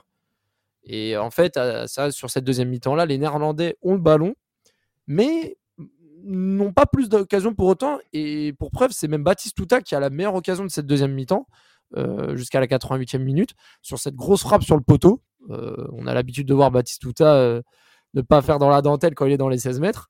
Mais, euh, mais en tout cas, c'est vrai que euh, voilà, ce match, euh, ça pue le chaos. C'est-à-dire que les, Pays-Bas ont mis le pied sur le ballon, mais l'Argentine peut procéder en, sur des attaques, sur des demi-occasions. Et ils ont vraiment deux buteurs de classe mondiale dans leur rang pour, pour ça. Et surtout quand bah, Newman prend un second carton jaune en balançant Simeone à un quart d'heure de la fin. C'est vrai qu'à ce moment-là, moi, je me dis, bon, voilà, l'Argentine peut le faire. Il y a de l'espace. Enfin, l'espace va être créé justement. c'est un peu ce qui s'est passé aussi contre l'Angleterre. Il bénéficie d'un carton rouge. Hein. On rappelle Beckham qui se fait exclure. Encore une fois, via Simeone n'est pas loin dans, dans, ce, dans ce schéma-là. Mais euh, vraiment, le, le- fait du match, moi, qui m'a vraiment énervé, franchement, c'est Ortega. Je voulais en parler avec vous parce que moi, pour moi, il y a penalty. Il y a on, va, penalty. on, va, on va en parler, euh, on va en parler bien sûr, euh, il y a tout ça, on va en parler, parce que là il y a quand même des choses importantes que, que, que tu as dites, sur lesquelles je voudrais quand même euh, apporter quelques précisions à, à, nos auditeurs. La première chose, effectivement, c'est que, on l'a déjà dit, on a vraiment deux 11 qui sont exceptionnels, qui forment un équilibre sur ce match, ça se voit, tu marques, je te réponds tout de suite, parce que euh, personne ne peut prendre un avantage concrètement sur ce match-là, tellement on se ressemble. Ces deux générations qui n'ont pas de défaut, retour de mi-temps très important sur cette chaleur terrible hein, de, de Marseille, euh, les équipes, euh, on sent que ça les touche. Les Argentins sont assez euh, catastrophiques. Pour faut le dire, hein, sur cette 15 minutes, tu l'as, 15, sur ces 15 minutes, tu l'as très bien dit, Raphaël. C'est d'ailleurs l'aveu de, leur entraîneur. on a aussi, on a aussi un public qui commence un peu à, s'impatienter. moi, ce qui m'intéressait par rapport sur la, ce qui m'intéressait quand même, excuse-moi, c'est effectivement la domination en fait stérile des Néerlandais, moi qui me dérange un peu Gilles Christ, euh, dans le sens où, euh, en fait, on se vaut tellement que on n'arrive pas à prendre le dessus sur cette Argentine qui finalement a laissé le ballon. Ouais, ils ont, ils ont laissé le, le ballon, mais après, c'est vrai que les Néerlandais ont cette capacité à pouvoir euh, bien l'utiliser. Hein, c'est vrai que ce, que ce soit au niveau de la récupération, de la, notamment avec Davids, euh, que ce soit au niveau de la relance, notamment avec euh, Franck Debourg, et aussi au niveau des interceptions avec Stam, même si voilà, il n'est pas forcément vu comme, euh, on va dire, le point fort de cette, de, cette défense néerlandaise au moment où on est en train de parler. Mais voilà, les, Néerland Néerlandais, quand ils ont le ballon, voilà, on attend quand même la magie de Bergkamp. Et c'est comme ça que le but est arrivé hein, euh, sur, euh, sur, le, sur le, but de, de. Et je voulais peut-être une petite parenthèse sur Kluivert. Euh, Kluivert qui ressort aussi d'une suspension longue, hein, notamment par rapport à, à ce qu'il avait fait euh, dans, justement sur le match contre les Belges et euh, qui, avait pris quand même euh, cher quand même hein, trois matchs il me semble et qui, revient mais qui revient là donc là dans, dans cette phase à élimination directe et Kluivert qui est on va dire j'allais dire dont, la confiance est maintenue par par Gus Hiddink Gus Hiddink qui aurait pu dans, un, dans une démarche dire purement militaire euh, l'évincer de façon définitive pour ce mauvais geste, mais non, continue de lui faire confiance, dire que c'est mon attaquant, c'est lui qui va euh, faire les, les, les, différences et permettre aussi aux Pays-Bas de, de, de, de, de continuer justement donc dans cette dans cette démarche dans cette démarche là où il y a beaucoup plus de cohésion, beaucoup plus d'entente. Mais sur cette rencontre, à ce moment précis de, de, la, de la deuxième période, euh, les Argentins, je ne sais pas ce qu'ils attendent. Ils attendent quoi? Ils attendent d'aller en prolongation? Ils attendent de, ils attendent de, de fatiguer les Pays-Bas pour pouvoir donner peut-être ce dernier coup final juste avant de plier l'affaire euh, dans le temps réglementaire? On ne sait pas trop. Mais peut-être qu'ils n'attendent rien. C'est juste qu'ils n'y arrivent ouais. pas. Peut-être qu'il n'y arrive pas. Moi, je pense qu'il n'y arrive pas parce que quand, ah. quand Batistuta a cette occasion de mettre le poteau, tu vois, c'est presque miraculeux ouais. et c'est sur ça qu'ils avaient misé, sur un, peut-être un peu les comptes, mais j'ai l'impression qu'ils n'y arrivent pas, c'est tout. Euh, qui, qui, manque de jus. Peut-être que c'est vrai que même les, les remplacements euh, ne, ne, ne, pouvaient pas permettre à ces Argentins-là donc de pouvoir euh, espérer davantage en termes de fraîcheur physique aussi, c'est vrai. Euh, mais voilà, je, je, je, me dis que peut-être qu'ils attendent un coup du sort et ce coup du sort, il va arriver. Euh, logiquement dans, dans, la rencontre parce que Newman, euh, voilà, qui, euh, qui fait un bon match, hein. qui, qui, fait un bon match, ouais. mais qui bêtement quand même prend, ce, ce, voilà, ce, prend deux cartons jaunes et se fait expulser. Et là, tu dis, ben, les Argentins qui attendaient ce coup du sort, il est en train d'arriver. Et à 11 contre 10, et là, tu te dis que même les Argentins à ce moment-là, à 11 contre 10, ils n'y arrivent pas à faire de ces, ces, ces différences-là. Et c'est là, en fait, que euh, cette action-là de, Ortega qui était très en vue sur le match précédent et là sur ce match-là un peu moins en verve, eh ben on le, voit sur cette action-là qui euh, cristallise un petit peu toutes les interprétations, toutes les euh, toutes les polémiques, hein, de savoir est-ce qu'il y a penalty ou pas sur sur l'action. Je suis comme Raphaël, j'ai beaucoup apprécié Ortega dans cette compétition. Je suis quasiment amoureux de, de, de ce style de, de, joueur. Et quand je vois comment il fait la différence, je me dis que s'il avait la possibilité d'aller au bout, il ne serait pas tombé. et pourtant il tombe et le contact existe, le contact existe. Oui, il existe. Le genou, le genou est touché. Pour moi, enfin, le, le penalty ne serait pas volé, mais bon. Après, et puis le rouge qui suit derrière, bon, ça, ça se passe de commentaires, franchement. Il y avait penalty, Max? Honnêtement, c'est difficile. Évidemment, il y avait contact, mais c'est toujours difficile parce que l'interprétation rentre dans le sens où il y a ce contact, mais est-ce que c'est vraiment ce contact qui fait chuter? C'est vrai qu'il semblait avoir gagné son duel. Honnêtement, c'est difficile. Alors. Euh, Bon, vraiment, euh, c'est le genre, euh, c'est le genre de situation où il euh, faut faire confiance à l'interprétation de l'arbitre, qui était plutôt pas mal passé d'ailleurs sur l'action.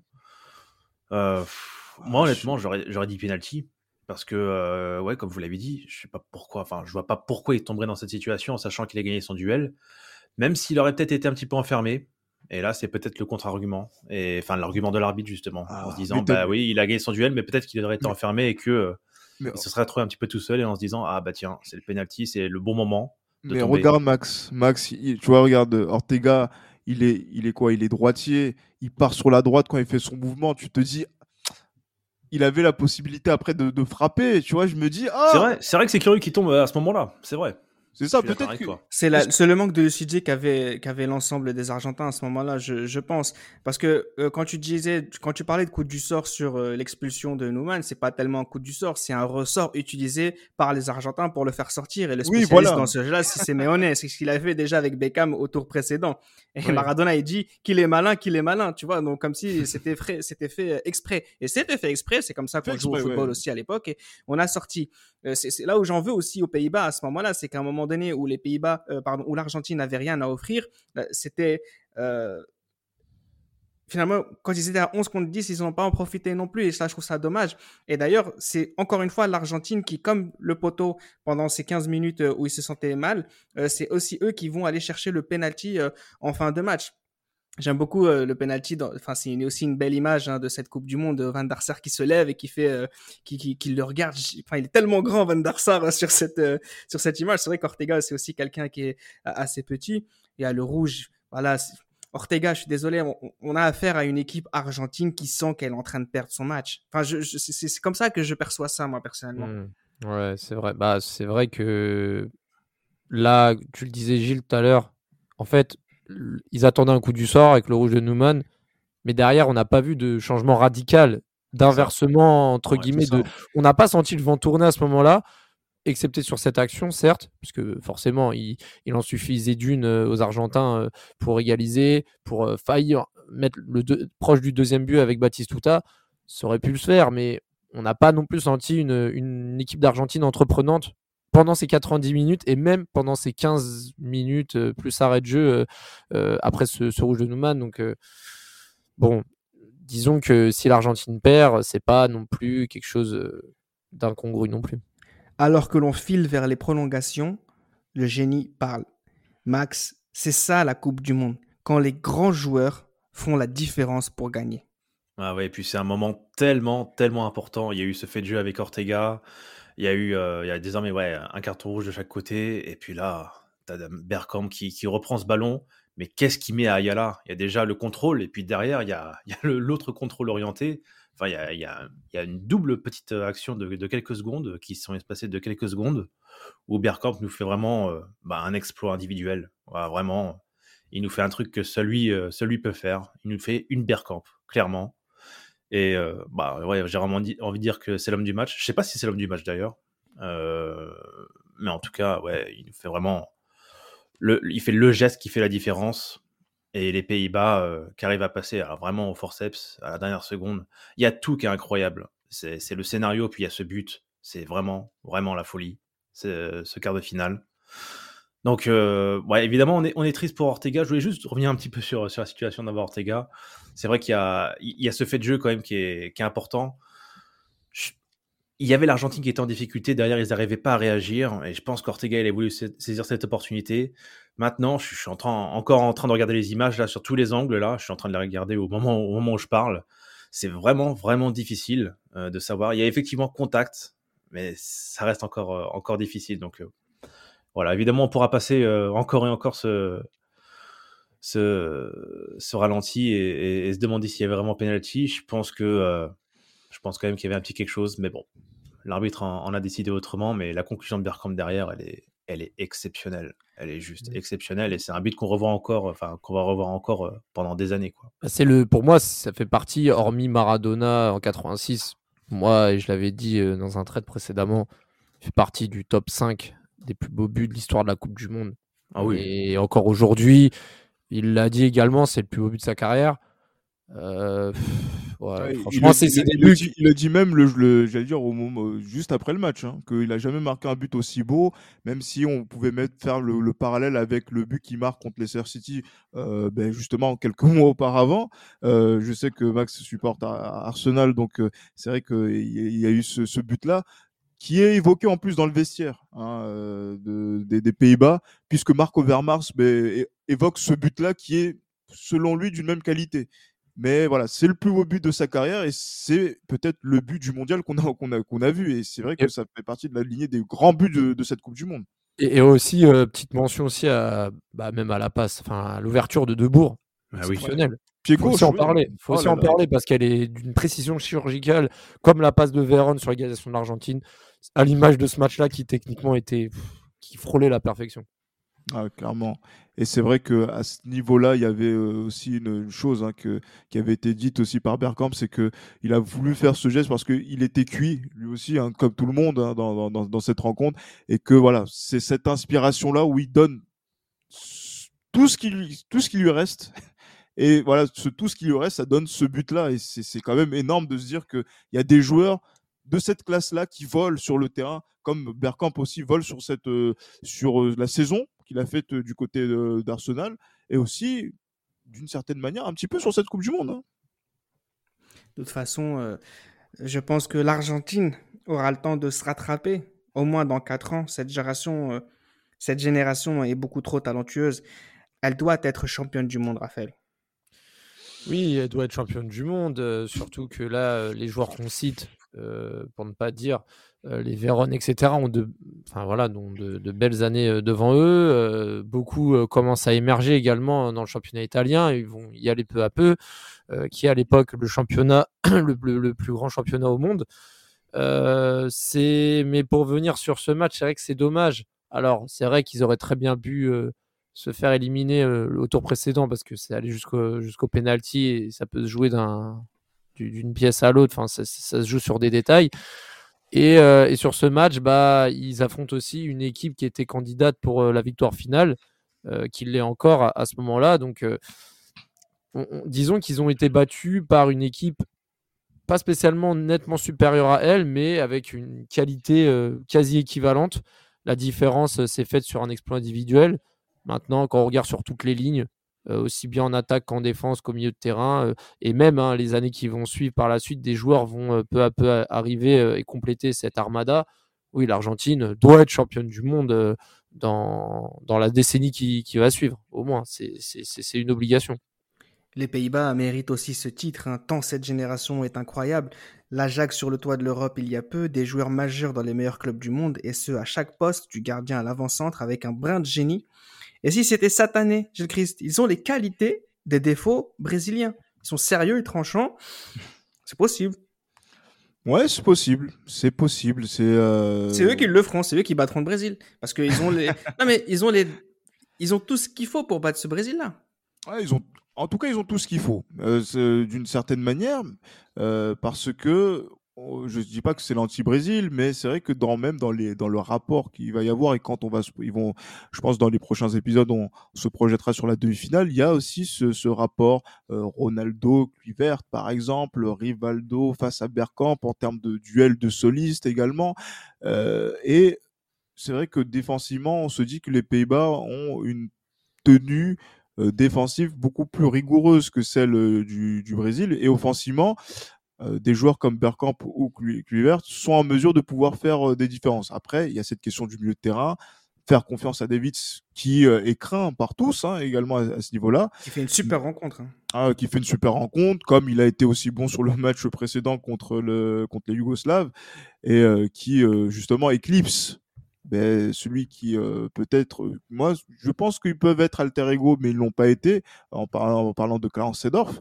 Mais voilà, c'est super intéressant de voir que cette équipe des Pays-Bas, elle, euh, elle coche des cases, notamment par rapport à, à Gussie Dink, qui a décidé par rapport à l'Euro 96 où il a été plutôt dans le consensus en essayant de satisfaire euh, les écoles ajacides euh, par rapport aussi au, au, PSV, là de dire que voilà, je joue avec mes convictions, exit le, j'allais dire la, dire la défense à 3 que j'avais en l'Euro 96, là je passe sur une défense à 4, mon 4-4-2 que l'on connaît hein, de la part de, de Gus Hiddink, et je donne plus de, de champ au dialogue, notamment entre les joueurs, notamment sur l'aspect tactique, comment on se sent, qu'est-ce qu'on peut faire, etc.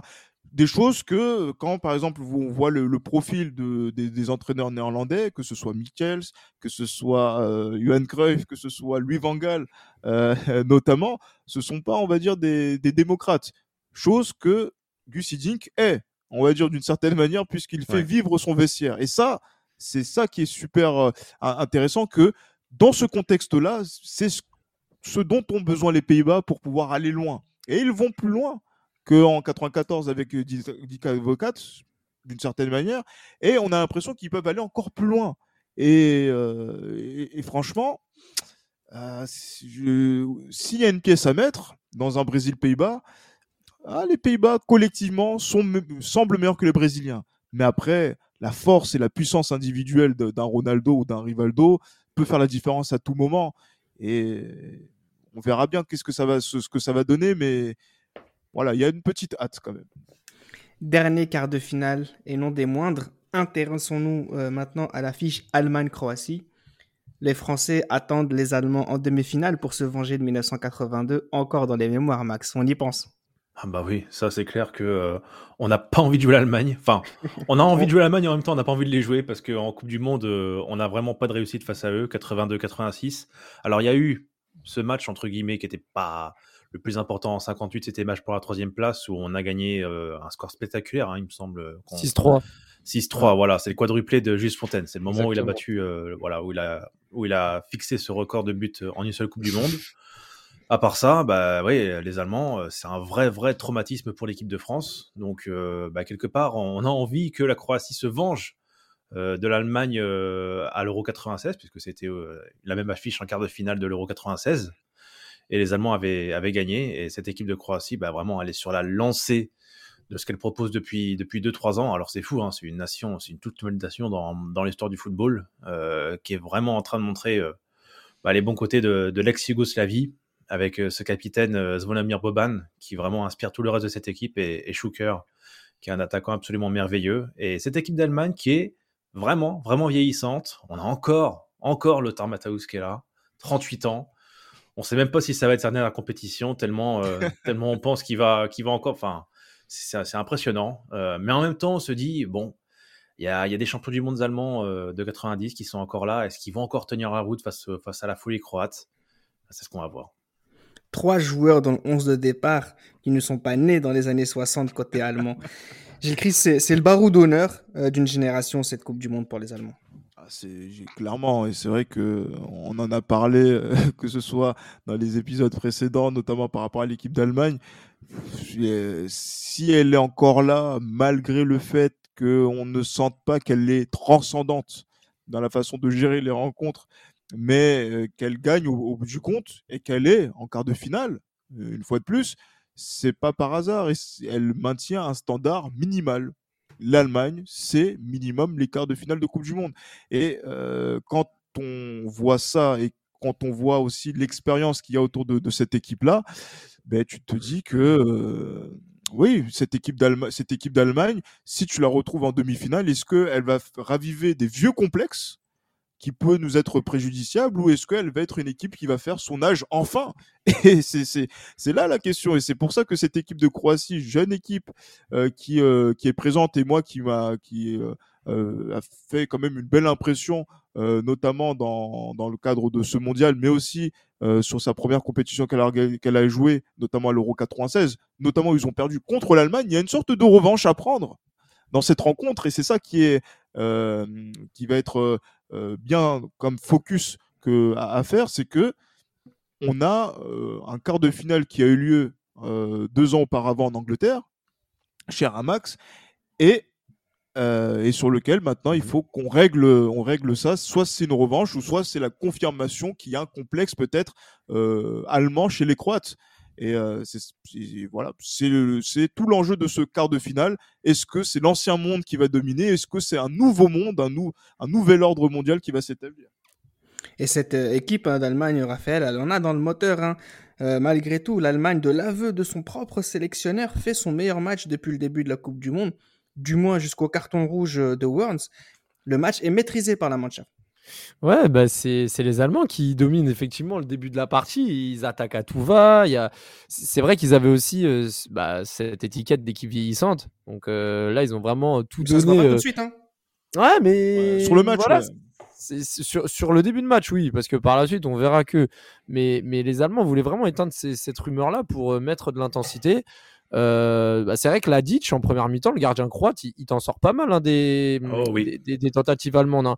Euh, moi, j'ai quelques, quelques souvenirs, surtout des têtes de Birov. Hein. C'est vrai que on voyait beaucoup les Allemands euh, passer souvent sur les côtés, notamment avec Michel Tarnat et, et Henrich, Henrich pardon voilà, on, voyait un, bloc vraiment compact autour de Lothar Matthäus, mais clairement, c'est les côtés qui ont, qui, ont, qui ont servi sur les offensives. Et forcément, Birov, qui avait euh, marqué une jolie tête au tour précédent euh, contre, euh, contre le Mexique, il avait également marqué en phase de poule contre les Yougoslaves de la tête. Ça montre clairement que ça montre clairement que voilà on veut le trouver. Bah, il y a Klinsmann à côté qui est, aussi vieillissant, qui, qui, est, à droite devant le but. Hein. on l'a vu contre les États-Unis notamment. Mais, euh, mais voilà, c'est Birov qui est trouvé et qui sort de plus en plus de parades. Et euh, un peu comme le match précédent euh, entre les Pays-Bas et l'Argentine, bah, une faute bête au milieu du terrain et surtout dangereuse de Christian Warnes qui va par la suite s'engager pour, pour le Paris Saint-Germain au plus grand désarroi de, de nous supporters. Hein, déjà à l'époque, on n'a pas eu des, on, s'attendait à avoir un, titulaire de la Mannschaft au PSG. En plus, c'était le plus jeune, hein, je crois. Hein, euh, un des plus jeunes, un des plus jeunes. Je crois le plus jeune hein, des, des, 11 titulaires. Et, euh, au final, euh, bah, qui va pénaliser son équipe. Ils vont terminer à 10 ce match. Et c'est à partir de là que les Croates vont sortir peu à peu leur épingle du jeu. avec Bilic, Stanic et, surtout et surtout Asanovic qui ont franchement qui ont sorti un match Mmh. Il, sort, il sort à la 40e minute, Vance. Hein, il sort, euh, Oui, c'est 40e. Mais, euh, mais, mais le contre-coup, entre la 40e et l'ouverture du score de Robert Jarny, cette grosse frappe croisée euh, avec le rebond qui surprend Kopke, bah là, il y a le tournant. Hein. Tu prends le rouge et quelques minutes après, les forces s'inversent. Je crois que Tarnat et Henrich, après ce rouge-là, en plus, ils doivent redescendre. Donc, ils vont repasser à 4 derrière et repasser à seulement 3 milieux face aux 5 croates du mitard, donc Boban, Stanic, Asanovic, Yarni et Soldo bah là, les Croates, ils font vite la différence et, l'ouverture du score de Yarni juste avant la pause, on peut pas faire pire. Elle fait, du mal aux Allemands. Elle fait du mal. elle fait du mal parce qu'elle partait quand même sur un bon rythme. Moi, j'aime beaucoup le match de Hassler, aussi, hein, qui est très remuant. Mais effectivement, on a une, défense qui est beaucoup trop alourdie et, c'est trop. Je trouve ça dommage pour les Allemands que ce soit son plus jeune défenseur qui craque. Donc c'est ça qui est un petit peu le, comble de cette histoire et, elle craque, euh, elle craque très vite. Hein. Le rouge bute tout de suite après. Hein. Chris, tu vas intervenir? Ouais, mais justement, euh, Bertie Box, on le critique pour avoir mis des, anciens. Et c'est le plus jeune qui craque. Je pense que ça assoit son, sa conception de se dire qu'en fait, il aurait dû mettre encore un ancien à la place de Christian Burns pour pouvoir tenir la rencontre. Parce que un joueur comme, euh, je sais pas moi, Jürgen Kohler dans cette, dans cette situation, est-ce qu'il fait la faute? Moi, je pense qu'il la fait pas.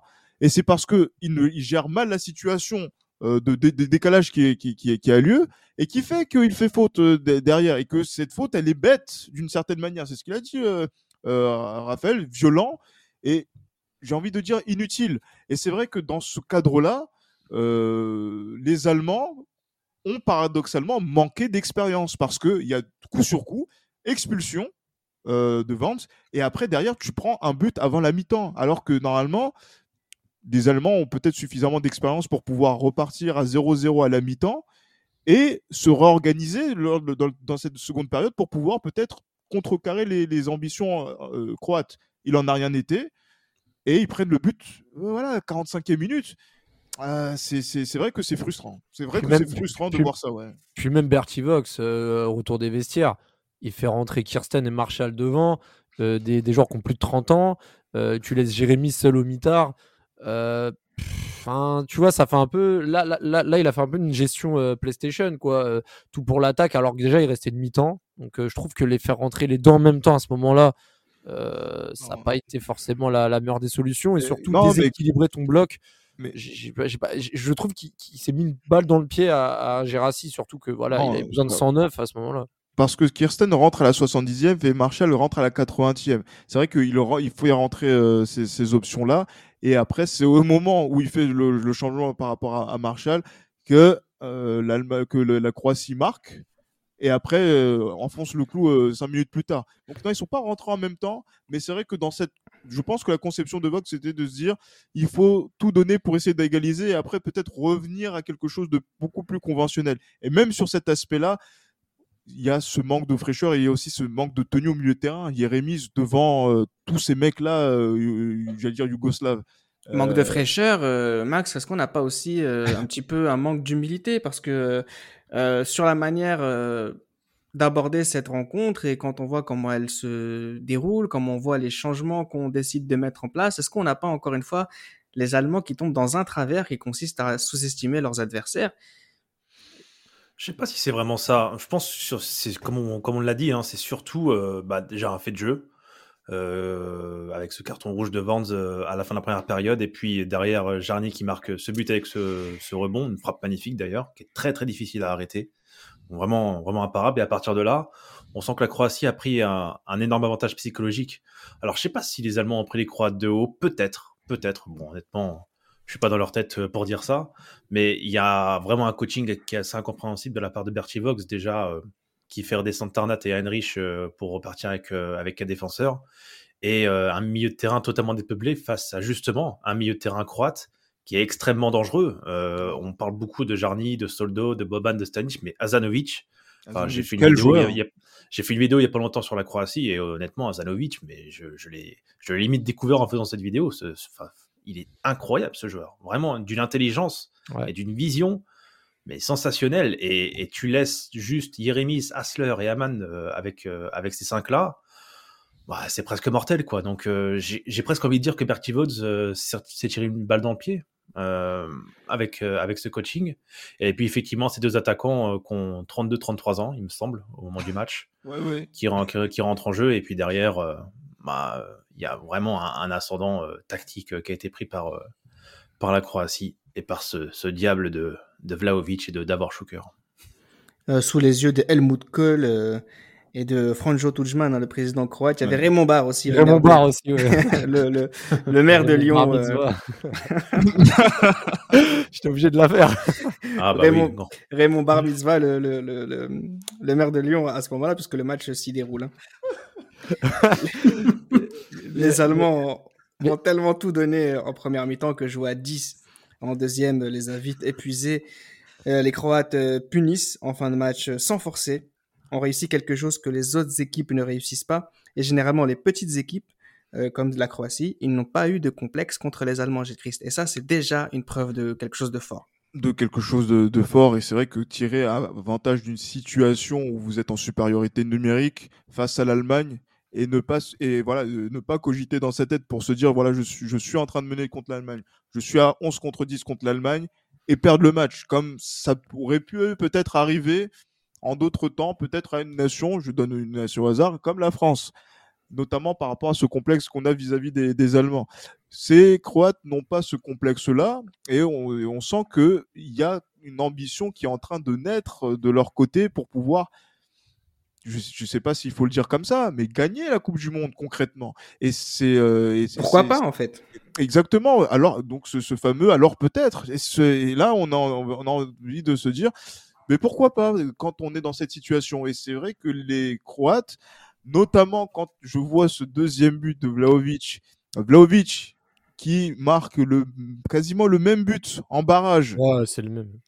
Yar- Bah, même moi, je pensais même que Yarni, euh, même le premier oui. pour moi, c'est le même. Hein. C'est ça, oui, mais c'est c'est Ouais. là, c'est croisé. Là, il y avait tir Ouais. croisé pied gauche. Là, c'est tir, tir croisé pied droit.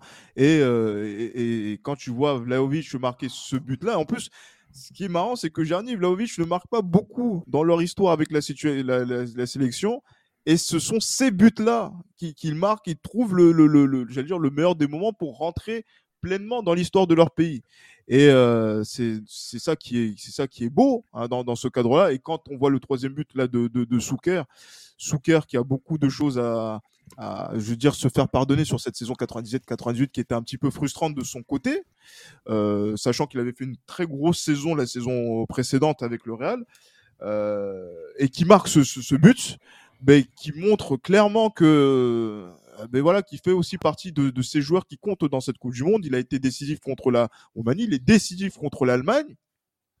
Euh, oui, c'est difficile de trouver euh, un, un, défaut particulier à cette équipe de, de Croatie après un tel, une telle prestation et après une telle tenue de rencontre, puisque 3-0. Ça aurait pu être 4-0. Hein. Ça aurait, pu, ça, ça aurait pu être plus. Et ça aurait pu être plus. Et c'est là, en fait, que là, tu te rends compte qu'il y avait même un décalage, notamment des Allemands, par rapport à la rencontre, parce que eux, ils ont tout mis sur l'arbitre qui a faussé la rencontre. J'allais dire que quand même, si les Allemands se, se se cantonnent juste à ça pour dire qu'ils ont perdu contre la Croatie, c'est qu'ils n'ont pas bien compris contre qui ils ont joué. Et euh, ce match-là met une claque à tout le monde et d'une certaine manière soulage un petit peu l'équipe de France de ne pas jouer contre euh, son Némésis en Coupe du Monde, qu'est l'Allemagne. Donc euh, euh, c'est peut-être là que, en fait, moi, la différence, ça va se faire justement sur cette demi-finale, de se dire que l'Allemagne, eh ben, euh, enfin que en fait que la France va se mettre à la place de l'Allemagne et peut-être va sous-estimer cette Croatie. Je ne sais pas comment ça va se passer sur cette demi-finale, mais il faudra faire attention parce qu'il faut prendre cette équipe sérieusement parce qu'elle l'a vraiment joué comme un vainqueur potentiel de la Coupe du Monde. Mais ce que je voulais aussi rajouter sur ce qu'a dit Gilles, c'est que la Croatie a marqué son empreinte sur ce match. Il y a eu un avant Allemagne-Croatie et un après. Parce que avant ce match, la Croatie gagne assez difficilement ses rencontres contre le Japon notamment.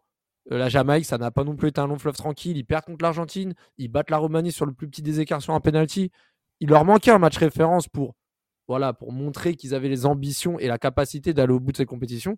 Et c'est ce qu'ils ont fait magnifiquement contre les Allemands. Cette victoire, pour moi, elle a sonné le glas. Ça a été, ça a été un tremblement de terre sur cette Coupe du Monde. C'est le match qui, euh, qui, euh, bah, moi, pour moi, après la victoire du Nigeria face aux Espagnols, et peut-être celle des Danois aussi contre ces Nigérians, je pense que c'est un des matchs où vraiment tu te dis oh, bah, il s'est passé quelque chose de, grand et les Croates l'ont fait. Je voulais aussi revenir avant de, finir sur le but de Schuker parce que sur cette deuxième mi-temps, étant parlé sur sa saison difficile, il rate énormément d'occasions sur cette deuxième mi-temps et en témoigne son but un peu similaire. Alors, pas le même, mais qui s'en rapproche de celui contre la Jamaïque, c'est-à-dire un but où euh, il met du temps à armer, il, a du mal à se mettre sur son pied euh, d'appui pour frapper, bah c'est un signe de voilà de joueur qui ne veut pas lâcher, qui veut absolument marquer en fin de match, qui est au bout de l'effort.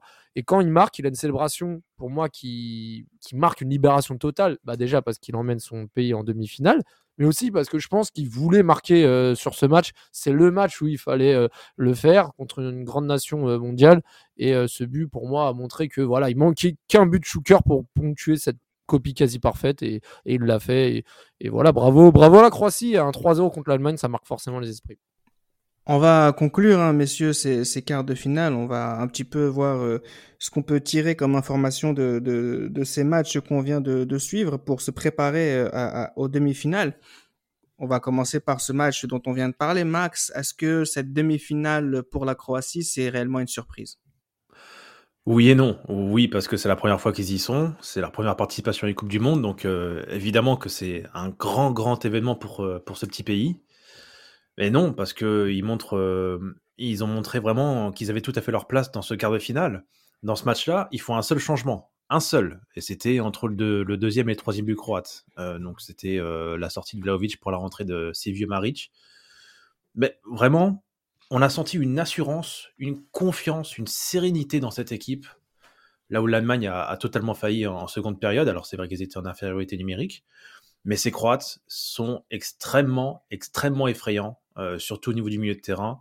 Et c'est là où l'équipe de France va devoir faire très très attention parce que j'ai l'impression que, euh, à l'image des Allemands, euh, surtout en fin de match, dès qu'il y a une, petite erreur de concentration, une petite erreur d'inattention, ça peut aller très très très vite. Donc non, ces Croates, ils méritent amplement leur place. C'est une surprise, mais en même temps, on a, on a vu l'euro, le premier tour de l'euro qu'ils ont fait en 96. Ils sont sortis contre les futurs vainqueurs de l'euro 96, les Allemands. Cette fois, c'est eux qui éliminent les Allemands. Donc voilà, on est en demi-finale et en demi-finale, il reste que quatre équipes et les quatre peuvent vraiment être championnes du monde. Et la Croatie peut évidemment, peut évidemment l'être et ce serait pas scandaleux s'il l'était. Fait rare, pas d'Allemagne ni d'Italie dans le dernier carré, Gilles Christ. Eh oui. Eh oui, et oui, et c'est vrai que quand on regarde rétrospectivement depuis maintenant plus de waouh, j'allais dire, on, on, recule depuis maintenant voilà une trentaine d'années, ne pas voir ces deux pays qui sont les deux fers de lance du football européen de sélection, euh, c'est, euh, on va dire, on bascule, on, bascule avant même l'an 2000 dans, dans, le troisième millénaire. Voilà, il y a, un ordre établi qui est en train de, de bouger. Peut-être que c'est un épiphénomène, peut-être que c'est euh, à ce niveau-là, mais c'est quelque chose que l'on n'a pas vu. Et surtout de le fait de dire que ces deux pays-là, réguliers, euh, dans les coupes du monde qui ont été justement euh, les, Italiens étaient présents en 94 euh, dans le dernier carré, les Allemands et les Italiens en 90 et on peut remonter comme ça jusque je crois que la dernière fois c'est la dernière fois que c'était quand? C'était j'allais dire même pas 66 non mais non ça remonte ça remonte même je crois même à 62 un truc comme ça donc c'est c'est quand même un basculement et, ça montre que cette Coupe du Monde à 32 euh, a, son lot de, surprises. Et c'est ça la vraie surprise de la Coupe du Monde, c'est qu'en fait, on se disait à chaque fois qu'on citait nos favoris qu'il y aura l'Italie, il y aura l'Allemagne. Et eh ben non, il n'y a ni l'Italie ni l'Allemagne. Et c'est là, en fait, on se dit que tout est ouvert pour les quatre équipes qui restent. Seul le Brésil, Raphaël, peut rivaliser face aux nations européennes. C'est facile aujourd'hui de, parler sur cette position, mais, le Brésil, malgré leur défense euh, approximative, malgré les errances qu'on a mentionnées dans ce podcast, euh, le Brésil reste le favori numéro un. C'est vrai qu'à ce moment-là, déjà, on voit la France être dans le dernier carré. C'était un objectif. Euh, déjà des Jacquet. c'est vrai qu'à ce moment-là, le Brésil reste quand même l'équipe la plus crédible pour euh, casser la dynamique européenne, que ce soit croate, euh, néerlandaise ou française. Euh, moi, à ce moment-là, pour moi, le favori numéro un reste le Brésil. Surtout si ils sortent les Pays-Bas, pour moi, c'est le Brésil qui va au bout. Sachant aussi que, ben, j'allais dire, comme en 94, le Brésil est le seul pays sud-américain face à trois Européens. Aussi. Est-ce que Max, on a la France qui assure son rang à domicile, euh, Jacquet a réussi son pari? Ah bah oui, c'est clair que euh, battre l'Italie, euh, qui était finaliste en titre, c'est une très très grande performance. Donc c'est clair que bah on avait vu un très bon premier tour, c'était assez prometteur, on avait vu des buts, ça a été très dur contre le Paraguay, contre l'Italie. On est finalement passé, on s'en sort bien avec cette frappe de l'ange qui passe juste à côté de, de Baggio finalement. Barthez, a réussi à stopper ce, ce tir d'Albertini. Donc c'est clair que être en demi-finale du Coupe du Monde, même si c'est à domicile ou voilà, peu importe qu'on soit favorisé euh, quelque part ou pas, c'est de toute manière une réussite. C'est voilà, être en demi-finale du Coupe du Monde, c'est vraiment quelque chose d'extraordinaire. Et en plus, la France va jouer contre la Croatie. Alors la Croatie qui est évidemment pas expérimentée à ce stade de la compétition, mais voilà, ils n'étaient pas non plus du tout expérimentés la Coupe du Monde et ils, viennent de coller un 3-0 à l'Allemagne. Donc euh, ouais, ça peut vraiment être l'année d'équipe de France. Euh, après, il y a tellement, tellement de qualité en face, que ce soit la Croatie, le Brésil ou les Pays-Bas, que vraiment, euh, c'est difficile de savoir qui va, qui va être champion du monde. Moi aussi, je mettrais une petite pièce sur le Brésil parce que même s'ils ont cette faiblesse défensive qui euh, finalement fait un petit peu partie de leur, euh, de leur ADN, hein, ils ont rarement, ils en ont eu, hein, mais ils ont rarement eu de, des défenseurs qui ont, qui ont marqué leur temps. mais en attaque, le Brésil, c'est absolument irrésistible. Donc on va avoir des demi-finales euh, extrêmement intéressantes et ça va être dur de pronostiquer euh, qui va aller en finale. Et puis entre la France et la Croatie, eh ben, c'est l'équipe vraiment, euh, ça va être peut-être un match fermé, mais c'est l'équipe la plus maligne, j'ai envie de dire, qui, qui va passer sur, sur, sur cette demi-finale. Mais encore une fois, je pense que ça va être serré. Les Pays-Bas qui confirment la force de leur génération, Gilles Christ, c'est le dernier concurrent. Pas des moindres. Hein c'est pas pas des moindres, c'est celui qui quand même fait le plus peur puisqu'elle elle, on va dire elle rassemble l'aspect euh, physique et l'aspect technique euh, notamment et, aussi euh, la force de la de la défense et aussi la la la, la, dire la, puissance de l'attaque. Et de l'expérience et du génie aussi. Exactement. Donc, c'est-à-dire qu'il y a un bon amalgame sur, à tous les niveaux. Par, quand on voit les, les Pays-Bas, quand on voit la compétition, même si c'est vrai qu'ils ont joué contre des adversaires qui sont difficiles, parce que je suis désolé, gagner contre la Yougoslavie, gagner contre l'Argentine pour arriver en demi-finale de Coupe du Monde, c'est pas rien. Et, euh, et, j'allais dire que voilà une équipe, une équipe qui aurait fait ce même parcours, on aurait pu la citer comme favorite.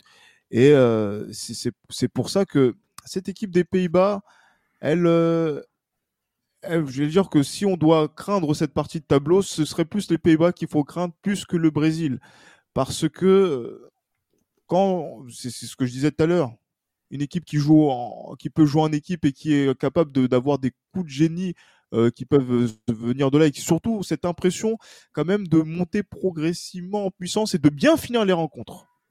Hein but dans les quasiment dans les arrêts de jeu contre les Yougoslaves, but dans les arrêts de jeu contre les euh, contre les Argentins.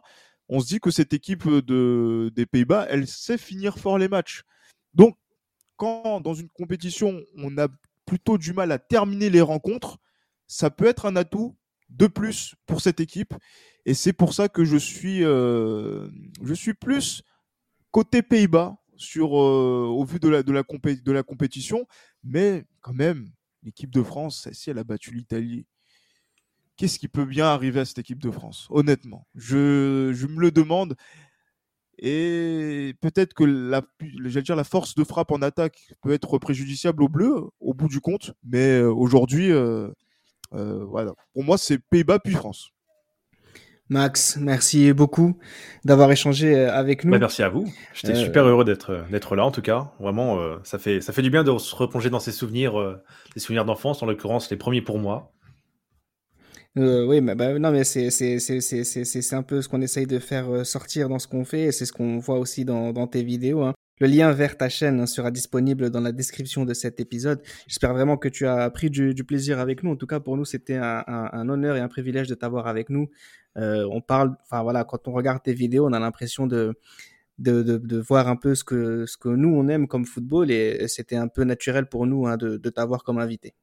Bah écoutez, euh, le plaisir est partagé et je suis vraiment très heureux euh, d'avoir euh, fait partie de ce podcast. Je suis prêt à en refaire si vous avez besoin. Vraiment, vraiment c'est un, vrai, dans... un vrai plaisir de, de, parler, de parler football des années 90, des années 2000 avec vous. C'est pas tombé dans l'oreille d'un sourd. Voilà, messieurs, les quarts sont, sont terminés. Place aux demi-finales et à la dernière marche de la compétition avant la grande finale que nous attendons tous. Quatre équipes, quatre nations qui ont su puiser sur la force et travailler leurs faiblesses pour venir à bout de la compétition la plus difficile qui soit. Qui de la France, du Brésil, des Pays-Bas ou de la Croatie ira en finale de la Coupe du Monde 1998 Réponse au prochain épisode. C'était Les Libéraux, série spéciale Coupe du Monde France 98.